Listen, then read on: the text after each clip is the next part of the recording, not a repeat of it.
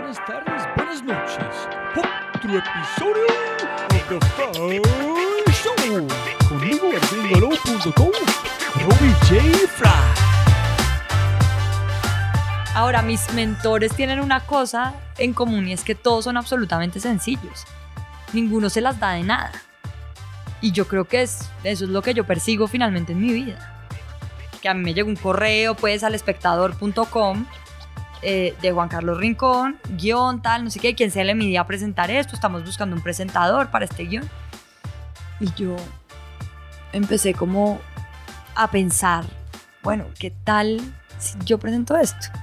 Yo no sé por qué me salió así de histérico, ¿sí? Como que yo dije, bueno, yo siento que este personaje puede ser como por aquí. Y te juro, cuando yo veía el guion en mi pantalla, yo empecé como a hacer como la mímica y los gestos de que podría ser bien, o sea, que podría adaptarse a ese personaje. No sé cómo, cómo se me ocurrió, simplemente salió.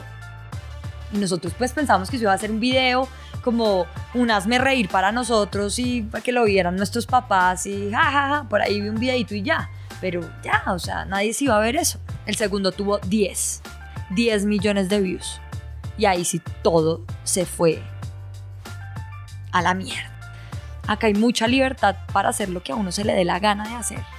Acá, exacto. Acá a una idea nunca le van a decir que no. Nunca. Nunca. O sea, es hágala, hágala y después miramos a ver qué pasa.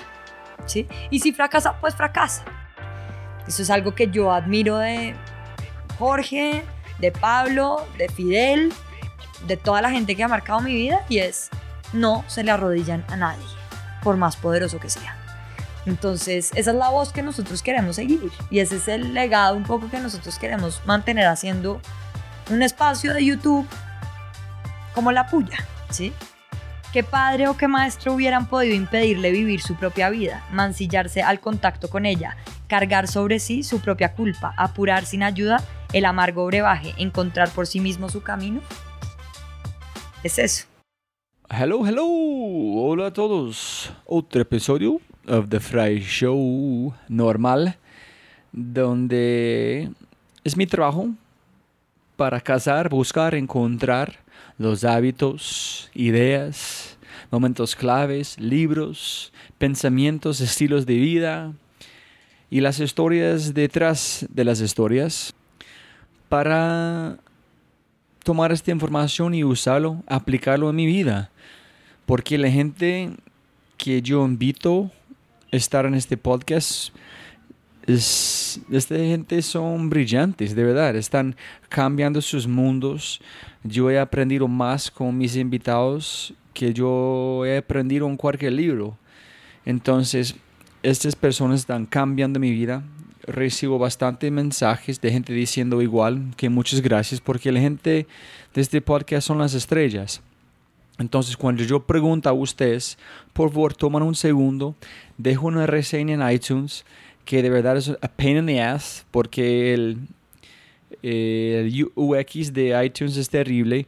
Pero por favor, tomen un segundo, déjenme una reseña, dejo un comentario por mis invitados, los podcasts que te gustan, no te gustan, si de verdad odia está bien, castígame, pero más reseñas, más oportunidades para compartir este podcast con otras personas que también puede ayudar a ellos, eh, inspirarlos, motivarlos y nos pueden disfrutar, gozar las historias como mi invitada de este, este podcast. Entonces, muchísimas gracias por la gente que haya hecho y no, si tienes consejos, ideas para más personas, más invitados, cuéntame en Instagram, Twitter, Facebook, arroba Fry. Y con ese dicho, es más que un placer uh, presentar este episodio porque es una historia divina. Eh, mi invitada está cambiando vidas, miles y miles de vidas con su equipo. Ella como una persona con su energía, y más de este es eh, que, que, hace mi invitada es, de naturaleza política, pero esta conversación es cero política. Entonces es más para mí una, un vehículo para conocer, conocer a alguien que han cambiado mi vida después de la conversación y como yo veo el periódico, el espectador y la gente que está rodeando allá. Entonces, gracias a mi invitada, gracias a ustedes por escuchar y, y con ese dicho, por favor, disfruten, pienso que es episodio 76 o algo allá, conectando los puntos de la puya con la espectacular y alucinante María Paulina Baina. Listo, sonido, sonido. Sonido. Aló, aló. Perfecto, perfecto. ¿Listo? Listo. ¿Qué prefieres? María Paulina, Paulina. Pues Paulina, porque yo creo que María Paulina es muy largo, ¿no? No sé, depende. Hay gente como yo soy Robbie Robert Rob, pero prefiero como RJ a Robbie. Entonces, para arrancar, eh, siempre es el mismo. Siempre se puede ganar más plata, pero no más tiempo. Entonces, muchísimas gracias por su tiempo de hoy. No, a ti, gracias por venir hasta acá.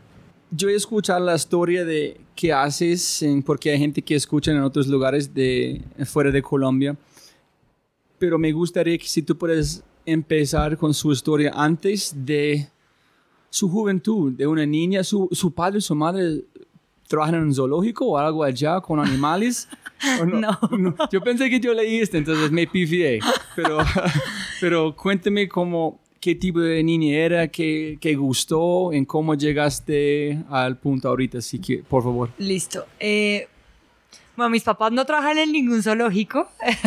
Yo voy a buscar Mi este papá. artículo para... Mi papá es zootecnista, entonces de pronto por ahí viene la confusión. Eh, ¿Es qué? zootecnista. Ah, ok. Entonces, y él estudió en ¿En- Estados Unidos. ¿En qué es? eh, ¿Cómo se llama? zootecnista. ¿En qué es esta palabra en inglés? ¿En inglés? Ajá, ¿o Uf, qué ¿O qué es? No, que estudia los animales Sí. salvajes. Ah, ok, sí, sí, sí. ok. Sí, sí, sí. O sea, Eso no es. veterinario, porque el veterinario estudia, digamos, los animales domésticos. Eh, sino como los animales salvajes, eh, el- todo el tema de ganadería, de... Sí, mi padre em, pues es zootecnista, pero él eh, pues mm, una porción muy pequeña de su vida eh, yo creo que se dedicó realmente a esto, al tema digamos de la ganadería, de la lechería, eh, del campo. Em, y él, em, pues mis papás son del eje cafetero, los dos, y nosotros nos criamos allá, nosotros ¿Dónde? en Armenia, en. Quindío. Ah, Exacto. excelente. Por eso me, me hizo tan feliz ese café quindiano. Eh, y ellos, sí, ellos vivieron allá toda su vida, después se fueron a vivir a Estados Unidos a estudiar.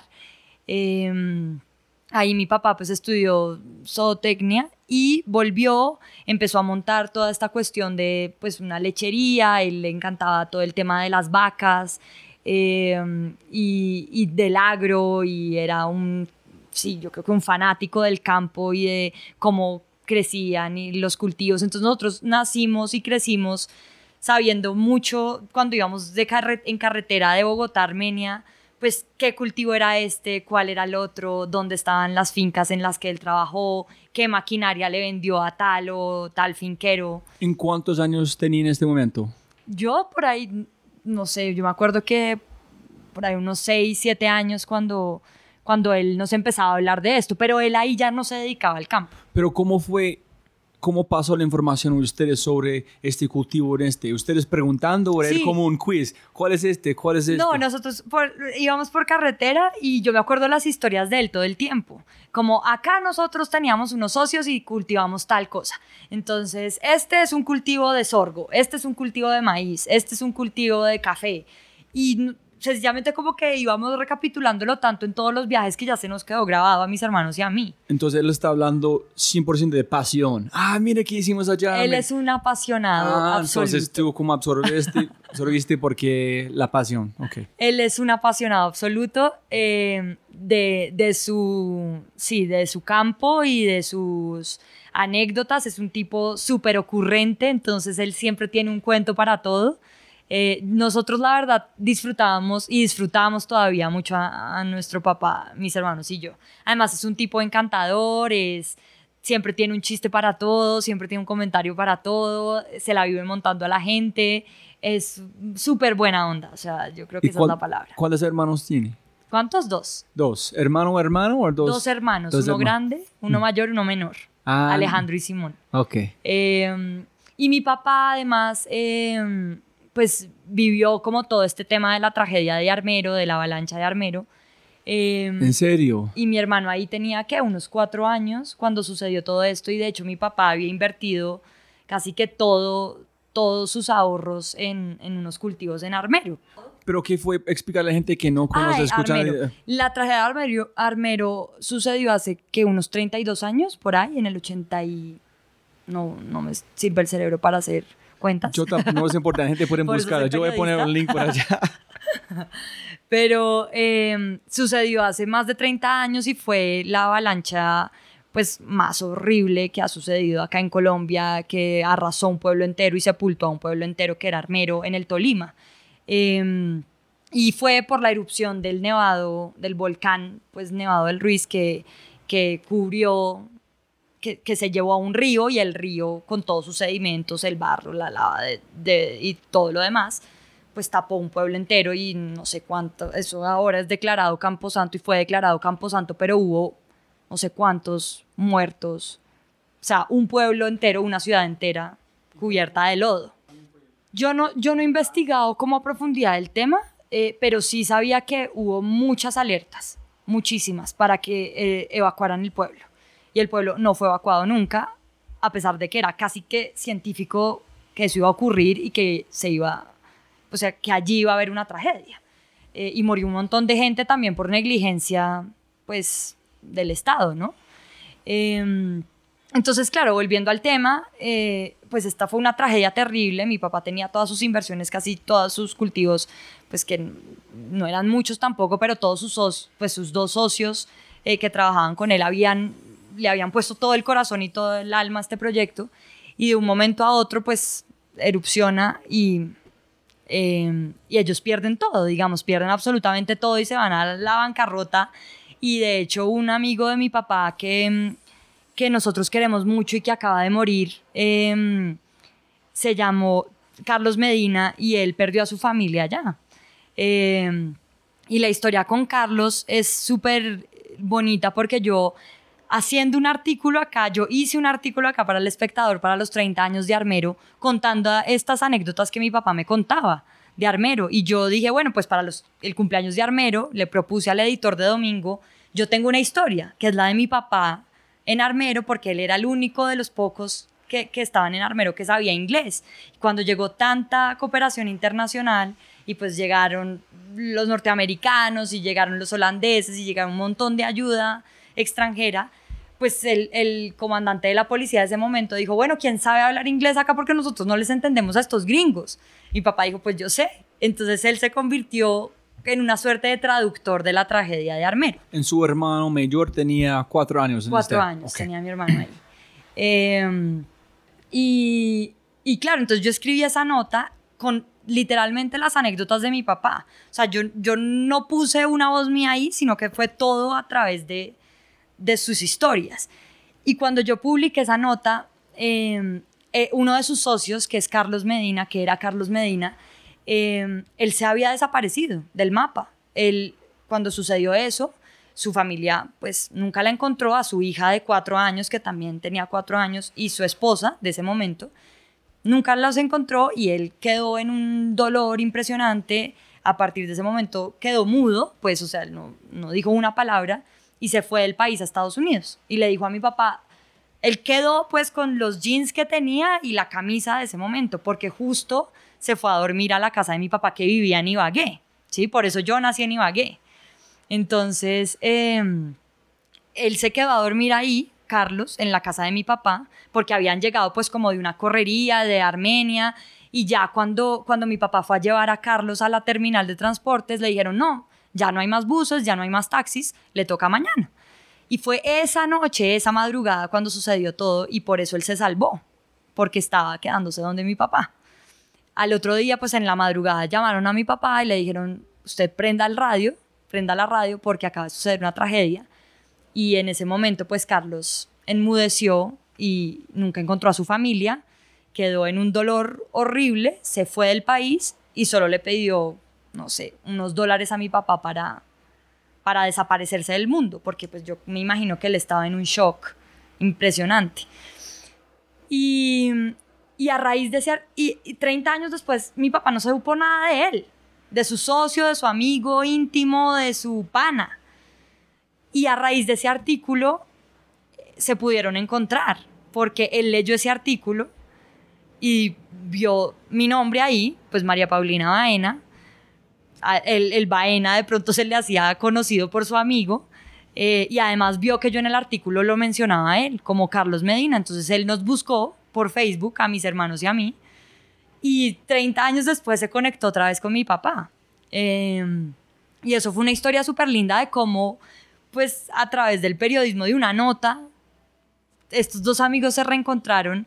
Nosotros, de hecho, estuvimos hace un mes, no, hace dos meses, estuvimos en Washington con él porque él vivía allá en Washington y la semana pasada se acabó de morir de una enfermedad horrible. O sea, es como, como la vida de un momento a otro, como si ellos se hubieran encontrado para despedirse, ¿sí? O, o yo no sé, es, es muy, muy raro.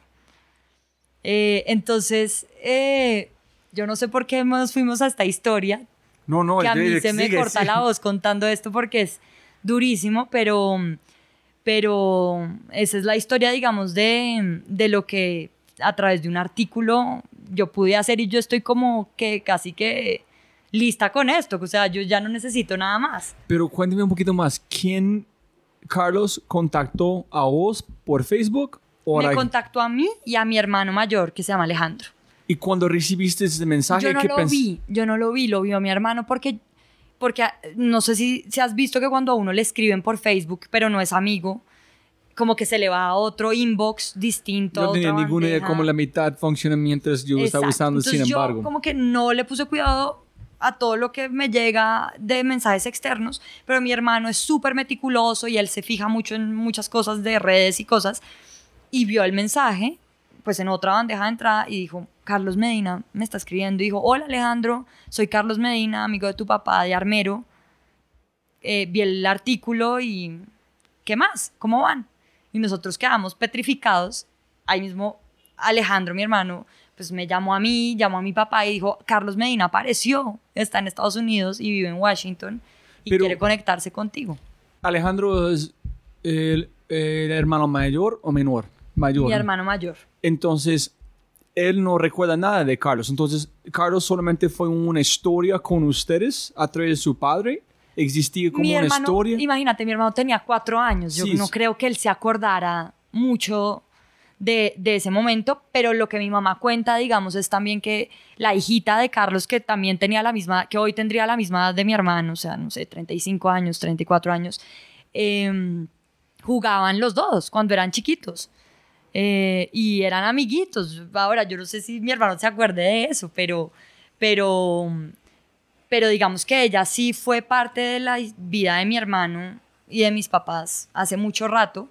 Eh, y, mi pap- y mi hermano tiene una memoria increíble y se acuerda de los detalles más increíbles del mundo. Entonces yo sí creo que él sabía quién era Carlos apenas lo vio en Facebook y además porque él se lee y, se- y él es mi mayor fan y él se lee cualquier historia que yo publicaba acá en El Espectador, entonces, y se ve todas las pullas además, entonces yo creo que él vio eso y dijo, acá está el vínculo, acá está el link perfecto, este es el mismo Carlos, entonces nos llamó súper emocionado.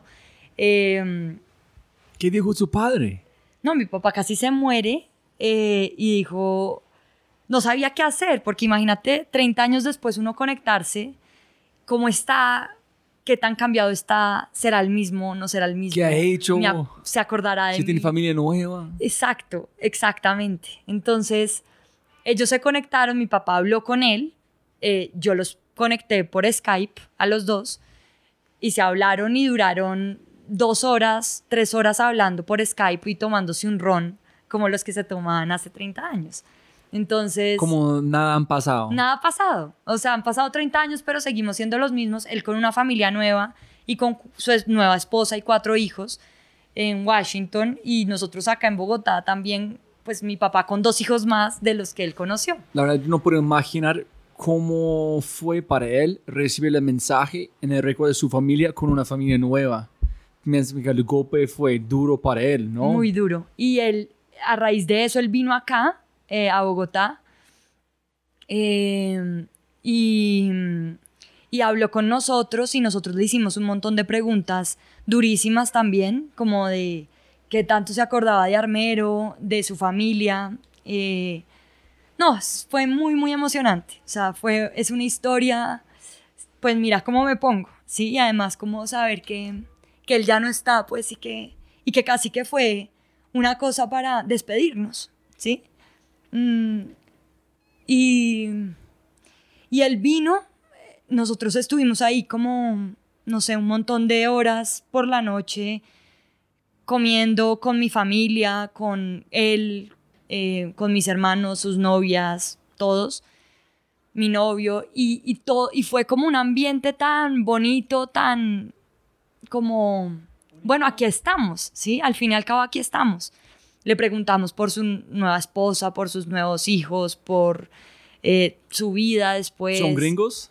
Son, o sea, el, el espos- la esposa de ella, de él es colombiana, pero ha vivido en Estados Unidos. Pero encontró una colombiana allá, sin embargo. Como, no sé, 30 años, creo que llevan ellos allá. Eh, y tiene cuatro hijos, pues que son súper gringos y han vivido allá toda la vida y casi que... ¿Y cuántas veces, Carlos, han visitado Colombia entre esos 30 años? Entonces imagínate, él había visitado Colombia no muchas veces, una que otra vez por ahí, no sé, no sé el número exacto, pero había venido un par de veces porque pues él es colombiano y él tiene su familia, tenía su familia acá. Eh, y Margarita, que es también su esposa, eh, también es colombiana y tiene algún vínculo con Colombia todavía. Entonces habían venido una que otra vez. Sus hijos también conocían Bogotá, conocían algunos lados de Colombia. Pero justo cuando sacó esa, his- sa- cuando salió esa historia y él vino, ahí fue cuando ya él como que se pegó otra vez a Colombia y empezó a venir mucho más seguido. Vino esa vez como para conectarse con nosotros y saludarnos y decirnos, hola, acá estoy. Eh, y vino después para el matrimonio de mi hermano que se casó en abril. Alejandro. Alejandro. Eh, y nosotros fuimos después, a la semana siguiente del matrimonio de mi hermano, a Washington a pasar una semana con él y a la semana siguiente él perdió la memoria. Y el viernes pasado se murió. Esa es la historia Es de casi Carlos imposible Medina y de mi papá.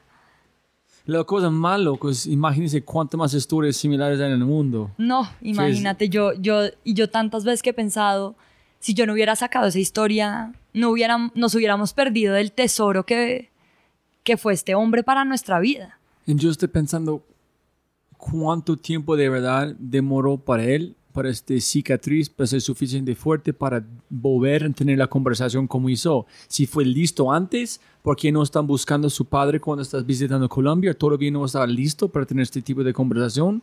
¿O solamente el artículo fue tiempo de, ok, listo, tiempo para cerrar esta puerta y abrir uno nuevo? Él dijo, sí, él dijo que también nos había buscado mucho a mi papá en todos esos años, pero mi papá no tiene redes sociales, mi papá no, no está conectado, digamos, en todas estas nuevas redes y esta nueva onda comunicativa. Entonces, pues él como que perdió, pues ya dijo, no, ya, es, ya no hay nada que hacer, pero pues vio este artículo, se acordó de pronto del nombre de mi hermano, Alejandro, eh, vio mi nombre y mi apellido, vio su nombre ahí y dijo, los voy a buscar y voy a, a hacer este momento súper especial y fue un regalo de verdad de la vida, Carlos Medina y su familia. Pucha, increíble. Es increíble, increíble. Pero pues Listo. bueno, acá, acá ya estamos y Entonces, desde Armero, este incidente en que hizo su papi, en de cuando naciste Ibagué, en cómo... Ah, bueno, entonces, Para continuar. claro, eh, yo no sé por qué me fui a esto, yo creo que, No, no, fue espectacular. que tenía como que sacarme esto porque uno a veces como que se, se llena de, de, sí, como de dolor y yo no sé por qué vine a contarlo en un podcast, pero No. me parece una gran historia también. No, no, la razón que yo pregunto es que hay un, no, no sé cuándo, quién fue que dijo en una conferencia, posible fue como un hombre como Tony Robbins, qué gusto hacer cuando era niño o niña, y a veces es que quiero hacer. Entonces yo siempre pregunto, pregunto a mis padres hace un ratico, ¿qué pensaste que yo voy a hacer cuando sea un adulto? Y es muy similar que hago ahorita, como haciendo, haciendo como disecciones de ideas, preguntando mucho, inquietudes. Entonces yo quiero saber que nunca hablaste qué hiciste como una niña para ver si hay una conexión por qué tú haces qué haces. Entonces Bueno, me su papi contando historias, es, entonces están conectando puntos porque eres quien eres. Bueno, me encanta. Em, pero entonces, claro, mis papás eh, vivieron en Ibagué cuando, cuando se devolvieron de Estados Unidos. Em, empezaron a vivir en Ibagué porque Ibagué era como el centro también de operaciones un poco para tener sus negocios y, en agricultura y en todo lo que mi papá hacía. Eh, mi papá también vendió maquinaria agrícola. Mi papá ha hecho todo lo posible. O sea, mi papá estaba en todos los trabajos que uno se pueda imaginar. Eh, y ahí, pues, primero fueron a Bogotá. Pues yo no me sé bien cómo fue la historia. Tendría que volverla a, a rescatar. Pero mi hermano nació en Bogotá a los muy pocos años, ya muy, muy pequeño. Se fueron a Ibagué en Ibagué empezaron a hacer como su vida, empezaron todos estos negocios eh, con el agro. Eh, además estaban muy cerca de Armenia, que y pues mis abuelos y todos siempre han vivido en Armenia. Y eh, era muy fácil como ir de un lado a otro.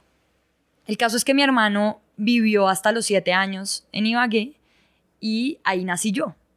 Eh, y yo nací en Ibagué, pero a los dos meses de estar en Ibagué ya nos vinimos para Bogotá y desde ahí hemos vivido en Bogotá pues toda la vida y a los pocos, a- mi hermano menor, yo le llevo como un año y medio nada más, después nació mi hermano menor acá en Bogotá y ya, y ahí empezamos otra vez y empezaron ellos de cero también en, mi papá se metió también al sector financiero, empezó a hacer cosas en agencias de viajes, empezó en bancos, después en eh, telefonía móvil, en celulares, no, o sea, en- un- con mi mamá un golfito acá en Bogotá, eh, o sea, todo, todo, todo lo que uno se, o sea, los guerreros, pues, más guerreros de la vida, ellos, yo creo, Em, y se rebuscaron ahí su vida para, para hacer que nosotros fuéramos una familia muy feliz. Me imagino que cada vez, cada cosa nueva, él está construyendo más historias, más anécdotas para contar, ¿no? No, mi papá cada no- cosa no nueva, ay, tiene que hablar como, ay, yo hice este. Mi papá eh, es un tipo que no, no se le acaban las historias y no se le acaban los cuentos. Y mi mamá está ahí además para acolitarle todos los cuentos, para escucharlo todas las veces que los repite. Eh, entonces es una relación muy amorosa y, y que yo creo que eso mismo nos dejaron a nosotros y nos han dejado.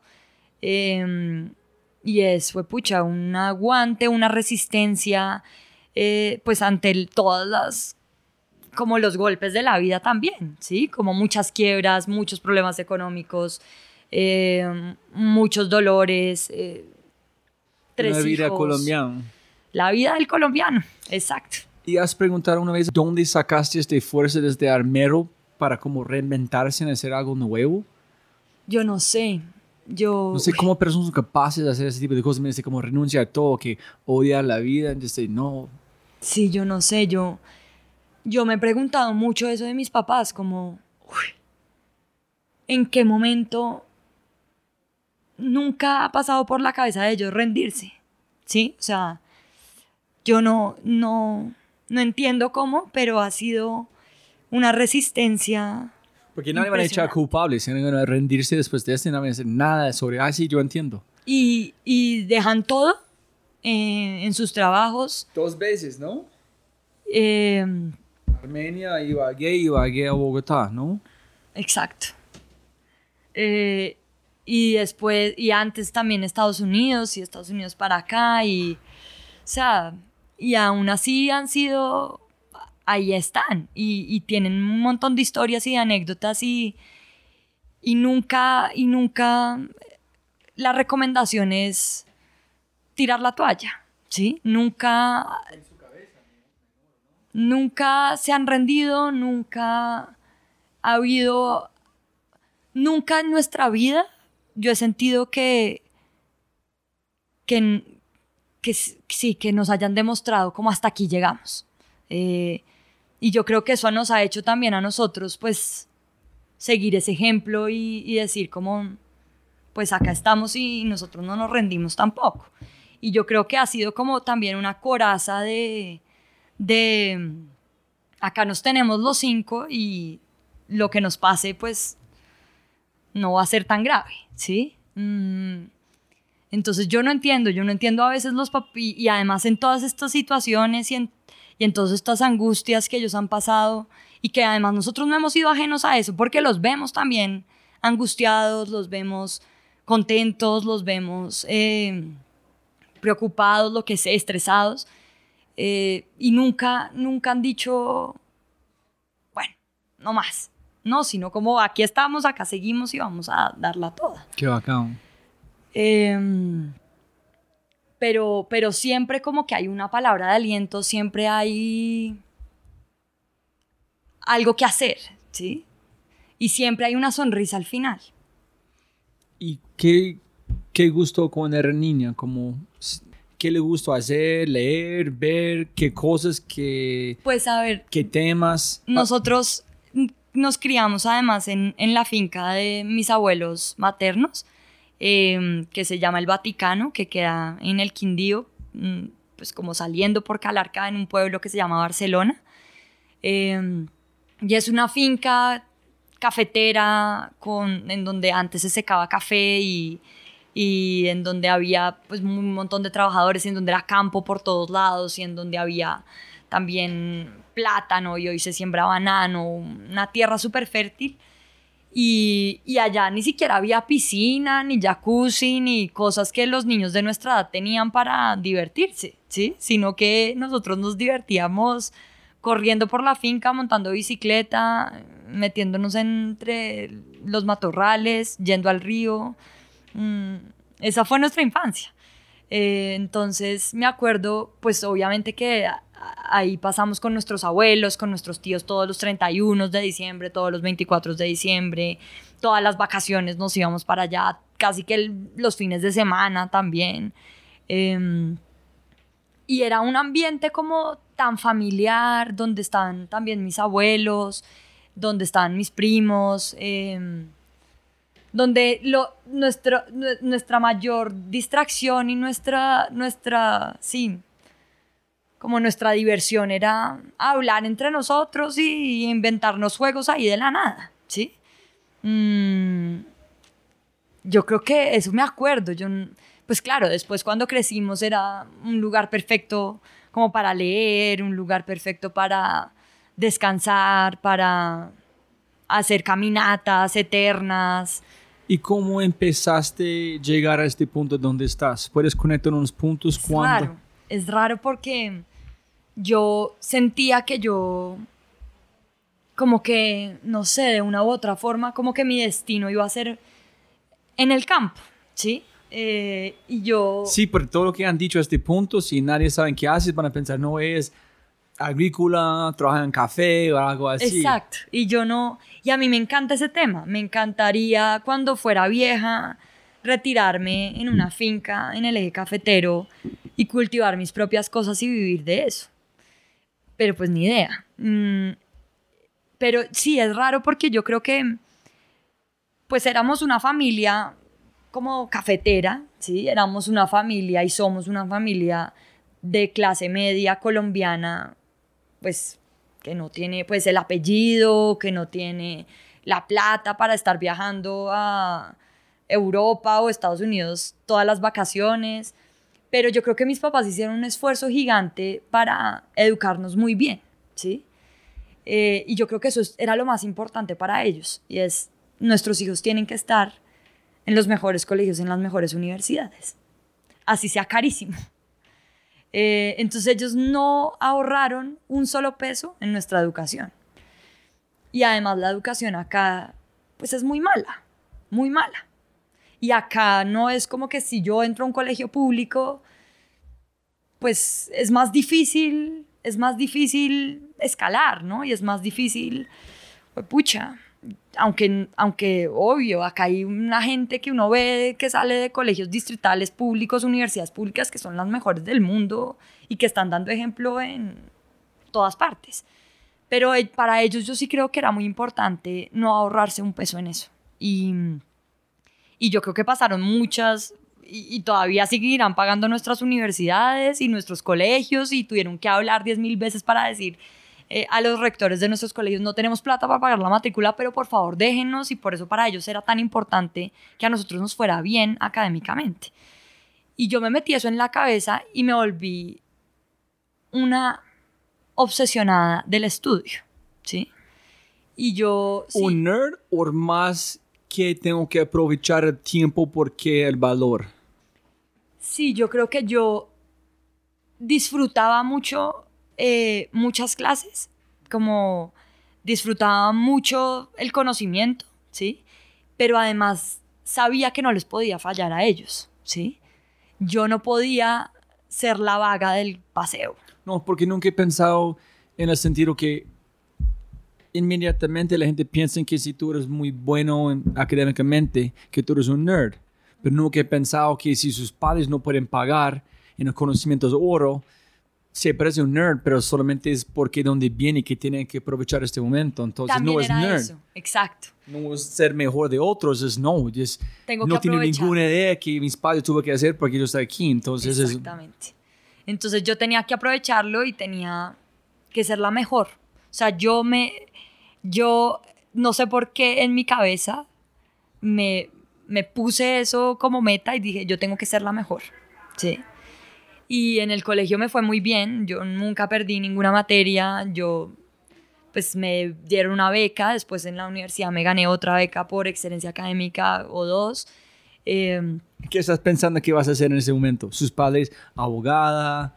Sí, ah, bueno, entonces antes de entrar a la universidad era, claro, yo, yo pensaba en el colegio, pues a mí me gusta mucho el tema de la biología, además tengo una familia que es del campo y que disfruta mucho estar al aire libre y además yo soy una persona que no me veo en, una oficina con un computador al frente y además yo disfruto un montón tener estas conversaciones como la que estoy teniendo contigo.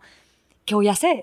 ¿Sí? Y además a mí me gusta explorar y a mí me gusta ensuciarme y a mí me gusta embarrarme y a mí me gusta hacer cosas con las manos, aunque yo era pésima, digamos, en manualidades, pero lo hacía y lo intentaba y punto. Eh, y además a mí me encantaba ser aventurera y me encantaba em, tener paseos en moto y en bicicleta y lo que fuera. ¿Y los gatos? Y los gatos me encanta ver sobrino después. bueno, en el colegio yo, nos- nosotros le insistimos a mis papás, eso es un paréntesis, que nosotros teníamos que tener una mascota y terminamos teniendo a Pierre, que es nuestro gato de 14, 15 años, tiene ahorita. Eh, pero entonces, claro, a mí me encantaban los animales, a mí me encantaba toda, toda la vida de afuera, ¿sí? No de las cuatro paredes. Entonces yo dije, ¿qué hago? Entonces yo pensé mucho en estudiar medicina, yo pensé mucho en estudiar biología, yo pensé mucho en estudiar eh, ecología, eh, o sea, unas cosas que después pues vinieron a, a- a tener una razón de ser porque empecé a, a trabajar acá en temas de medio ambiente, ¿sí? Aquí. Sí. Entonces como que la vida me ha demostrado también que eso que yo tenía guardado por allá, como que lo podía recuperar después, yo no sé. Pero ¿cómo llegaste? ¿Fue pasos antes de llegar aquí? ¿Qué estudiaste? Ah, entonces, yo pensé mucho eso y después dije, no, pero yo cómo me voy a dedicar a ser bióloga o a estudiar antropología o a una medicina que además yo creo que no soy buena como viendo a un muerto o rompiendo a alguien. Yo también, yo estudié como ¿Cierto? ser un enfermero en otras Exacto. cosas, pero yo no puedo ver ese tipo de cosas, entonces yo renuncié. Exacto, entonces yo dije, no, yo creo que descarto unas cosas, pero si yo estudio esto acá en Colombia, pues me va a quedar muy complicado, ¿sí? Muy complicado conseguir trabajo, que eso es como lo que le meten a uno en la cabeza, ¿no? Y sobre todo a la educación colombiana. O sea, yo me acuerdo ver a mis amigas eligiendo una carrera porque eso iba a dar plata, ¿sí? Era más o menos como, nosotros queremos salir de la pobreza eh, y queremos eh, que estar tranquilas en nuestra vida y no pasar hambre, entonces estudiemos algo que dé plata, estudiemos derecho, estudiemos economía, estudiemos eh, comunicación, estudiemos arquitectura, porque eso da plata. Pero no, estudiemos eh, música, porque... Pero no hablaste con tu papi diciendo, papi, estoy pensando en hacer como bióloga o algo así, ¿qué opinas? Pero estoy preocupado, ¿nunca tuviste la conversación en tu no, papi? Sí. nunca la tuve. Yo como que prefería ahorrarles. Y además porque yo también pensé mucho porque yo decía, bueno, a mí me gustan muchas cosas, pero realmente cómo me puedo conectar como con la gente o qué es lo que yo más disfrutaba o... O sea, en realidad estudiar periodismo no fue una decisión tan desacertada, ¿sí? Eh, y además como una carrera que no fuera tan extraña ni tan extravagante como para conseguir empleo acá, ¿sí? Y ya, entonces yo dije, bueno, eh, estudio comunicación social y periodismo, es una carrera que a mí me permite estar como haciendo cosas, explorando, no teniendo como una oficina en- encerrada, yo puedo hacer de esto algo chévere. El oficio del periodista a mí me llamaba la atención. Pero ¿qué pensaste que ibas a hacer cuando vas a graduar con este degree? ¿Qué vas a hacer? ¿Vas a ser la persona en la calle? ¿Vas a ser la investigadora? ¿Qué No, está yo me pensando? imaginaba, yo me imaginaba como ser una reportera, ¿sí? Reportera así de calle, que va con la cámara. María Paulina Bahina reportándole la Más calle. y como viajando por todos lados y Ok, por todo el país y cogiendo las noticias de acá y de esta región y qué pasó acá y como en ese voleo, en ese embolate. O sea, yo me imaginaba mi vida corriendo, ¿sí? Hoy ya no quiero correr tanto, ¿sí? Pero yo me imaginaba ese voleo y yo me imaginaba conocer mucha gente y estar en muchos lados y meterme en muchos lados y de pronto sentir ese riesgo que siente el periodista cuando va a un lugar desconocido, cuando pasa o cuando va a una zona caliente. No sé, yo como que veía eso muy atractivo. ¿En qué dijeron sus padres cuando dijiste vas a estudiar algo que en Colombia en esta época no es la más seguro para su vida, no para plata? Claro, yo no sé, ellos no me dijeron nada como cuando me metí a hacer la puya, que también es, tiene sus riesgos, digamos. Nunca, nunca me han dicho no, ¿sí? Em, Súper. entonces, entonces yo creo que, claro, yo empecé a estudiar comunicación y empecé a encontrarme con una gente maravillosa en la carrera. Mm, y después me aburrí un poco, entonces dije, no, yo creo que a esto le falta como más carne, como más teoría, como de verdad Durante sus estudios Sí. encontraste este, empecé, este es muy superficial, no Exacto. hay en profundidad. Exacto, como que yo veía todo muy light, como todo el mundo queriendo ser presentador de farándula. Yo no quería eso. Yo quería entender de verdad como problemas y, y saberlos comunicar y... Pero ¿qué viste? ¿Fue la, la presentación de información? ¿Misma muchacha, misma hombre, todos iguales? ¿O la material? ¿O que tú sentiste que, listo, ellos están reportando o diciendo algo? Hay algo de hay algo ya interesante, pero ellos no están haciendo profundización o ellos no tienen ninguna de qué estás hablando. Yo sentía que eran varias cosas de las que dices. Una era como mis compañeros como muy... como como muy poco ambiciosos y también como como ahí con la marea, como, como que no les importaba mucho lo que estaban estudiando, sencillamente querían estudiar algo y ya, cosa que a mí me da como un vacío en el estómago, como sentir que los, mis compañeros de clase como que realmente no estaban aprovechando sus, sus estudios, que eso suena muy ñoño y muy nerdo y todo lo que quieras, pero es como, pucha, ¿cuánto vale una matrícula en la Javeriana? ¿Sí? Entonces, eh, claro, yo veía a esta gente como echada a las petacas, como Además veía unos profesores mediocres que no iban a clase y que cobraban su sueldo. Además veía unas clases que eran cero apasionantes, eh, con unos profesores que casi que iban a leer una diapositiva. Y te juro que yo me estaba volviendo loca ¿En dónde estudiaste? en la Javeriana. Eso es muy común eh, mira, en- en- para mí también. Yo tengo unos profesores excelentes, el resto yo no puedo recordar sus caras ni sus nombres. Exactamente, y uno es, pero pucha, ¿cómo es posible que un profesor que está ahí para inspirarlo a uno, lo, lo que haga es todo lo contrario? Y es decirle, ¿sabe qué? Ni siquiera estudia esto porque no vale la pena. ¿Sí? Ese era más o menos el mensaje. ¿En cuánto, cuánto tiempo está este, es esta carrera que estás estudiando? Cinco ¿Cuá- años. Cinco años. ¿En cuándo em- empezaste ver este vacío, este abismo? Desde el primer semestre. ¿En serio? Esos cinco años tú estás mirando este hueco. sin. Claro, después se- yo dije, yo siempre pensaba, esto se va a componer, ¿sí? Y esto va a ser más chévere y voy a encontrar profesores más interesantes y voy a co- encontrar contenido pues más robusto. Eh, y sí, pero no.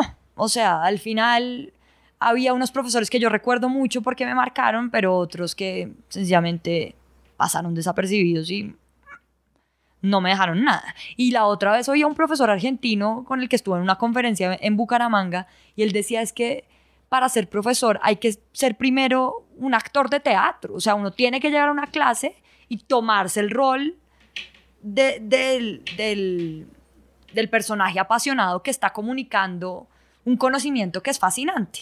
No repetir como loro, ¿sí? Lo mismo de siempre.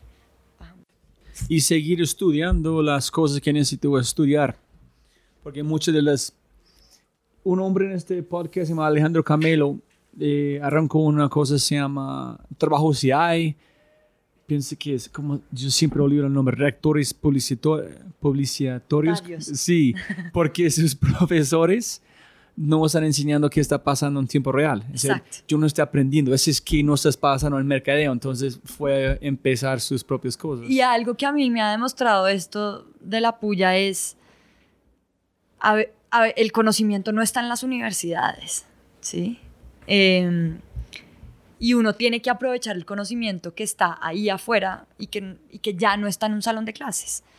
Eh, entonces, claro, yo me pegué una decepcionada de la universidad. Yo dije, ¿esto es la universidad? No quiero esto, ¿sí? Pero tampoco iba a renunciar a mi carrera. Porque dije, no, pues, pucha, ¿cómo les hago a mis papás? ¿Cómo les doy esta noticia a mis papás de que me quiero salir? Eh, y además hay cosas chéveres, pero hay otras que son paila. eh, y hay gente muy bacana, pero hay otra que no entiendo. No, bueno, yo aguanto, yo aguanto. Y lo que hago es, voy a estudiar otra cosa. Entonces estudio dos carreras, a ver si le pego al menos a una, ¿sí? Entonces empecé a estudiar ciencia política en tercer semestre. Y la misma cosa, ¿sí? O sea, el panorama no fue muy distinto. Mm, y empezó a mejorar a medida que ya, digamos, yo tomé el énfasis de periodismo, entonces ya empecé a ver unas clases que me gustaban mucho más, no estos núcleos básicos que tienen un montón de contenido, pero que uno no saca nada de ahí, como que son para todo el mundo lo mismo, pero es cero especializado y son estos profesores que parece que re- repitieran el mismo libreto 50 veces al día y le ponen cera- cero pasión a esto. Y después, entonces, empecé a estudiar ciencia política eh, y, y- y empecé a conocer profesores, pues, encantadores y, y que hacían un trabajo increíble. Mm, pero yo ya sabía que a mí lo que me gustaba era hacer periodismo, ¿sí? Como que yo en mi cabeza pensé, no, yo estoy estudiando ciencia política y yo voy a ser politóloga, pero yo me veo siendo periodista, ¿sí? Eso lo tenía claro. ¿Pero por Eh, qué? ¿Qué fue la chispa la cosa? Porque tú puedes ser quien eres sin como caer en un sistema, porque fue más libertad, porque tú puedes ser el personaje enfrente de la cámara. ¿Qué fue la chispa? Ese es a donde me voy. Eh, ni siquiera ahí yo estaba con- mm, había contemplado salir en una cámara. Yo de hecho cuando nosotros veíamos una clase que se llamaba periodismo televisivo, yo prefería no salir en la cámara porque salía inmunda. O sea, salía horrible y yo odiaba cuando salía y, y me parecía además que no lo hacía bien y no sé, como que tenía un montón de taras y de cosas que yo decía, no, no, no, yo prefiero Entonces- estar detrás. Entonces, ¿qué fue? ¿Por qué dices Entonces, esto? claro, yo empecé a ver que a mí me gustaba la escritura de noticias, que a mí me gustaba como todo el tema de las salas de redacción. Eh, entonces, no sé, investigar en un tema y meterme de cabeza en un tema, investigarlo, hacer de la reportería y entrevistar a un montón de gente para... Entonces fue al mundo de periodismo, no algo en particular, No. solamente todo Como ese- empecé a hacer cosas, empecé a hacer trabajos eh, en cámara, que eran los que más me gustaban, pero además no tenía ni idea, como que eso era por ensayar ahí a ver qué salía, y salían unos trabajos que hoy yo creo que son terribles y que dan ganas de llorar, pero los disfrutábamos en grupo. y eran los que más disfrutábamos y los que más nos reíamos y en donde mejor la pasábamos. Y había otros que eran como de reportería y de investigación y era llamar a un montón de gente, ir a un montón de, de lugares, movilizarse, tratar de conseguir una buena historia. Y eso a mí me parecía que tenía algo, ¿sí? Como que me llamaba la atención, no sé por qué. No hubo, no hubo algo en particular, sino como que, no sé, como que... Pero tú siempre hablas mucho, que yo he visto sobre conectando los puntos, tener un base bastante fuerte que tú puedes defender toda la información que estás entregando, que tiene que ir por allá, tiene que buscar este, tiene que contar este, no es, es, es conectar todos esos puntos para finalmente la destilación de algo como afilado, pulido al público, ¿no? De acuerdo. Yo, sí, eso, y yo quería como como que a mí algo que me llamaba mucho la atención de, del periodista era como la capacidad de comunicar algo de manera efectiva, ¿sí? Eh, ¿Qué es al revés? ¿Cómo es comunicar algo que de una manera no efectiva? Claro, entonces eh, la gente se echaba en la universidad unos carretazos y, llena, y esos ensayos larguísimos, llenos de citas, aburridísimos, que no despiertan nada. Y yo como que no sé por qué fui viendo que de pronto también del aburrimiento que me causó todo esto, pues surgió algo como la puya, ¿sí? Pero es igual con su estilo visualmente con la puya, es muy, es muy sencillo. Exacto. ¿Este es su voz con la parte sencilla o ese es un voz común con Juan Carlos en Santiago? ¿O ese es más voz, no, no, menos este, menos, menos, menos?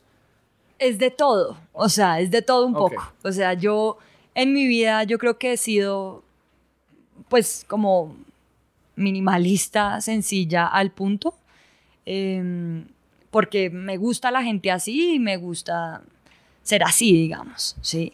Pero yo creo que también me encontré con unos compañeros y unos amigos que también eran así un poco.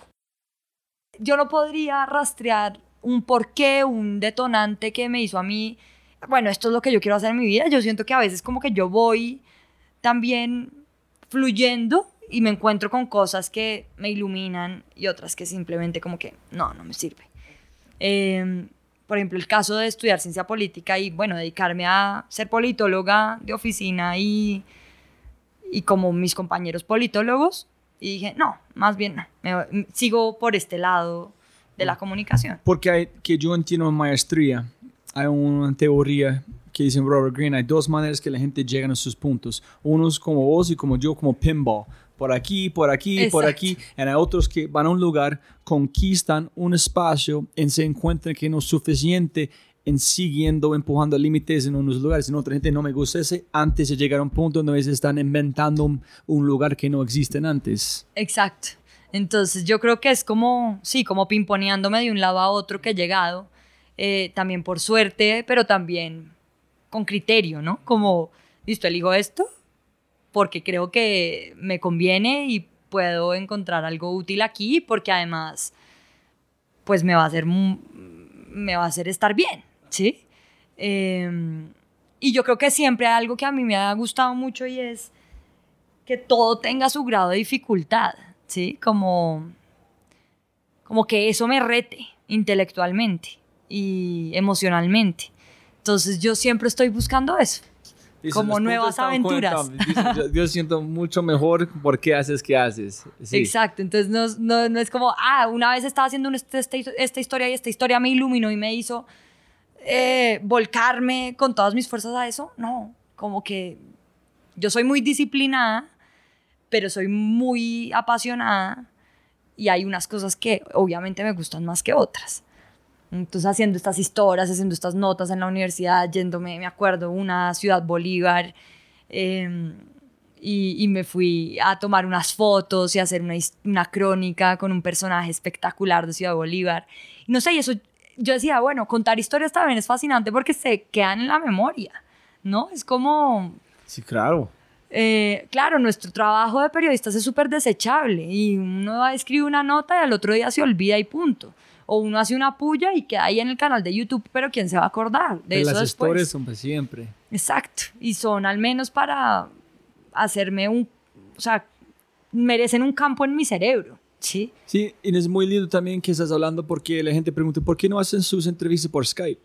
Y es porque cada entrevista que yo hago conversación, yo recuerdo exactamente cómo fue la energía, dónde estaba, dónde estaba sentado, cómo Exacto. está el espacio. Entonces yo tengo estas memorias que para mí por siempre son historias que son quemadas, entonces yo puedo revisitar cada historia porque el lugar es diferente, en allá la historia empieza a ser diferente menos de una pantalla, ¿no? Exacto.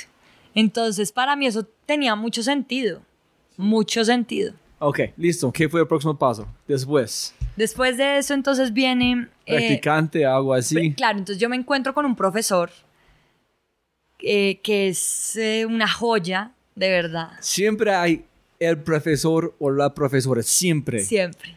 Exacto. Tanto en el colegio como en la universidad. ¿Cómo se llama? Bueno, el del colegio que a mí me marcó se llama Carlos Barrera y hoy es uno de mis amigos más queridos eh, y que lo recuerdo todos los días, más o menos. Y de la es de universidad. filosofía, él. Y el de la universidad se llama Jorge Cardona. Ahorita te lo presento porque es el editor general de acá del Espectador. Y yo llegué a clase de periodismo político, se llamaba así, con Jorge Cardona, un hombrecillo maravilloso de unos 60 de estatura, gafitas redondas, bigote, em, con una cabeza, con una memoria, con... No, es un tipazo, un hombre, no, de verdad que, que yo no, no encuentro a veces los adjetivos para describirlo. Y yo llegué a clase con él y era otra clase, o sea, otra clase distinta a la que yo había visto en la universidad, una clase en donde había muy pocos trabajos, o sea, había muy pocas notas, cosa que a uno ya como que lo libera, como que uno en la universidad está por sacar buenas notas o al menos pasar y tener un buen promedio. A este señor no le importaba eso. A este señor realmente le importaba dar una buena clase y envolver a sus alumnos en un cuento histórico de la historia de Colombia y del periodismo, pues que uno sencillamente se siente atraído, o sea, es- él es un tipo magnético. Entonces, él empezó su clase, que era un cuento sobre la historia también de Colombia, eh, la historia del periodismo, muy pocos trabajos, em, todo el, el poder, cómo funciona, muchas anécdotas de él en clase, siendo periodista. Y ya, y yo en esa clase no hablaba, casi que no hablaba, ni una palabra. Y, mm, y en un momento termina, ter- se terminó la clase, le entregamos tres trabajos, creo que fue en todo el semestre, le entregamos a él, sí, dos, tres trabajos, nada más. Me acuerdo que el final era una entrevista a algún personaje eh, y otras dos noticias escritas, ya. O sea, él no necesitaba más. Y el resto era él contando su cuento. Era como un cuentero. Y, y al año por ahí me entró una llamada a mi celular, yo todavía seguía en la universidad, y era él. Y me dijo, hola, mijita, soy Jorge Cardona, eh, editor general del Espectador. Y yo abrí los ojos y dije, ¿cómo así? Jorge Cardona me está llamando. Y me dijo, sí, eh, es que mire, yo estoy buscando a alguien que me ayude acá en el periódico eh, y yo me acordé de usted. ¿Por qué? No. Después te va a contar.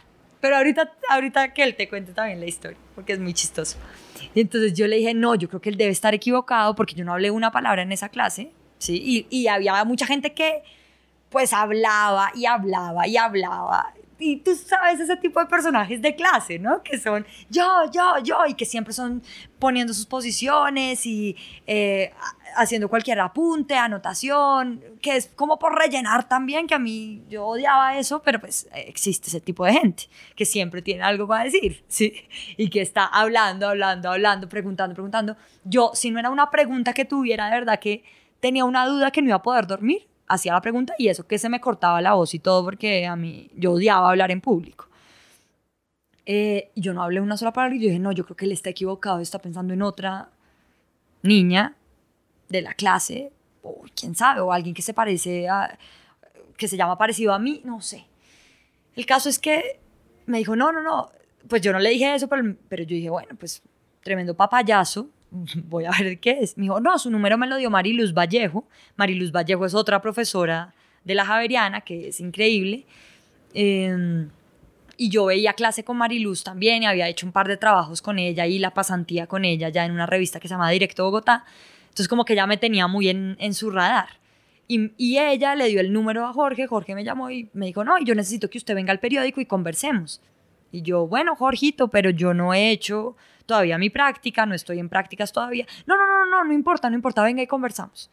Yo llegué acá, a este mismo periódico, y se acaban de trastear de la, antes el, el espectador quedaba en la 26, eh, yo llegué acá, me reuní con él, vi esto, que entrar a esa sala de redacción es como, wow, ¿sí? Sí, como, es impresionante, verdad, ¿no? Es impresionante. Entrar a cualquier sala de redacción es muy chévere, es una energía muy poderosa. Sí, es vibrando afuera, es, es vibrando vibrante. adentro. Exacto, entonces yo dije, wow, ¿qué es esto? Todo el mundo corriendo, haciendo sus cosas, riéndose, gritando, eh, corriendo por ahí no, el afán. Es como un imán, ¿no?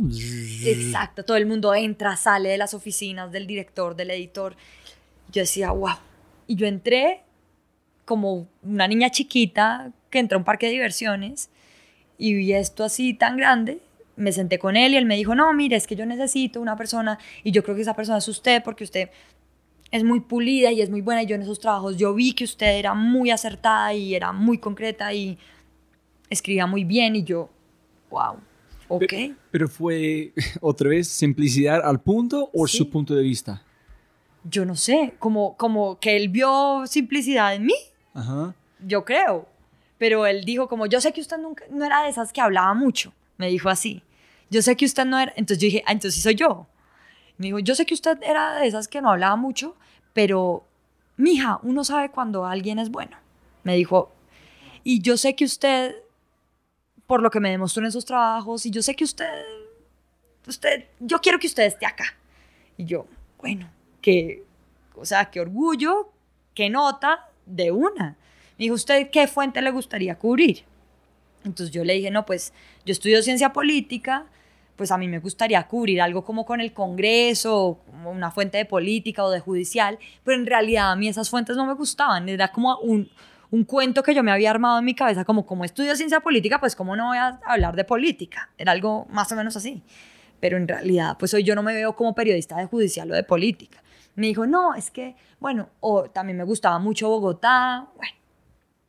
Y me dijo, no, hay una, voy a ver si la pongo como periodista de Bogotá. Pero, espera, espera, ¿todo eso es en la misma conversación? Sí, esto fue acá. En, la en el mismo momento. En el mismo momento. Entonces tú llegaste, no sabía qué iban a pasar sentiste esa energía, ¿en qué estás pensando cuando él están ofreciendo, no, yo quiero como, ¿tú y estás yo, no, como pues, abrumado o qué? Claro, entonces yo casi que me puse a llorar ahí, o sea, a mí se me cortó la voz, se me aguaron los ojos y pues yo era... Sí, tú estás hablando como nada está pasando, no, pero no, no, hermano, ¿qué claro. quieres decir? ¿Qué quiero hacer? ¿Cómo te... Exacto. Tengo no. un trabajo, ¿qué voy a...? ¡Ah! Entonces él me dijo como no, entonces yo quiero que usted trabaje conmigo, pues obviamente a mí se me paralizó el corazón, yo te, sentí el corazón acá en la nuca. O sea, como así que este señor, ¿no? Que es el editor general de uno de los periódicos más importantes de este país, me está diciendo que quiere que traba trabajar conmigo. Una alumna de comunicación social y de ciencia política en la Javeriana de sexto semestre. O sea, eso no, no me hacía... Para mí las cuentas no estaban claras, ¿sí? No fue capaz de entender qué decía, está pasando. ¿Qué es esto? ¿Qué es esto que está pasando? Entonces, claro, yo me paralicé, me petrifiqué. Me dijo, yo le dije, pues sí, pero es que yo no estoy haciendo la práctica todavía. Y me dijo, no importa, no importa, mijita. Acá hay mucha gente que estudia y acá no, uno no necesita eh, calentar silla y uno no tiene un horario determinado. Eh, usted se puede ir cuando quiera y va aprendiendo y de una se va empapando del periodismo. Pero yo, usted tiene que estar aquí, usted tiene que estar aquí. Y yo, bueno, pues a mí casi se me sale el corazón. Me dijo, eh, cuando empezamos entonces, voy a mirar entonces yo le dije, bueno, pues yo voy a hacer los papeles en la universidad para ya empezar a hacer la práctica acá. Pero pues muchísimas gracias por esta oportunidad. O sea, yo casi que salgo, no sé, casi que me llevan en silla de ruedas de acá a mi casa, porque es que yo estaba como con el corazón en la mano. Mm, y yo entré a ser practicante en una sección que se llama, que se llama todavía un chat con, que es la contracarátula del periódico. Ahorita te la muestro. ¿Con quién ¿A quién llamaste para decir No, a mis papás de una. primero, de una? De una. ¿Dijiste que- que tiene la conversación pendiente o solamente llamaste después? ¿O dijiste que... No, yo dije, antes les había dicho, Jorge Cardona me llamó porque quiere conversar conmigo y mis papás quedaron de una, me abrieron los ojos, me dijeron, ¿cómo así? Hija mía. Exacto. Eh, y, eh, y después al salir de acá, pues obviamente les pegué otra llamada y les dije, miren esta noticia, voy a trabajar acá. Ok, listo. Entonces, ¿cómo Entonces, se llama la...? la- Empecé trabajando en una sección que se llama Un Chat Con, que es la contracaratura del periódico, que es de puras entrevistas. Entrevistas muy cortas.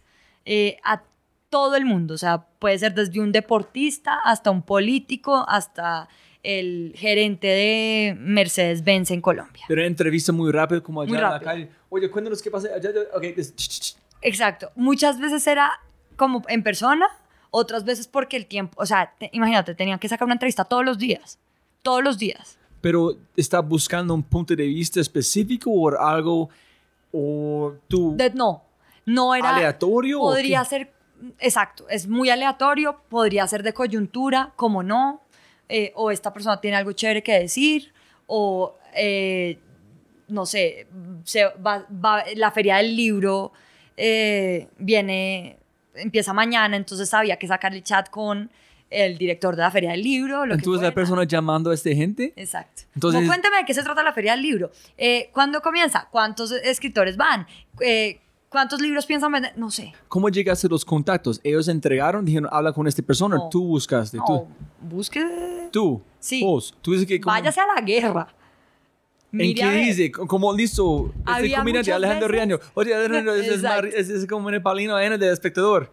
Sí, es que mira, queremos sacar en un chat con y eh, pues me interesa hacerte unas preguntitas. No nos demoramos más de 10 minutos. Fin. Muchas veces yo para agilizar mandaba los cuestionarios por correo para que me respondieran cuando el personaje pues como que no me llamaba tanto la atención. Otras veces pues iba y sacaba dos chats de una para tener por ahí como en nevera unos guardados. ¿sí? Pero ¿por qué, ¿por qué Jorge pensó que tú puedes hacer este?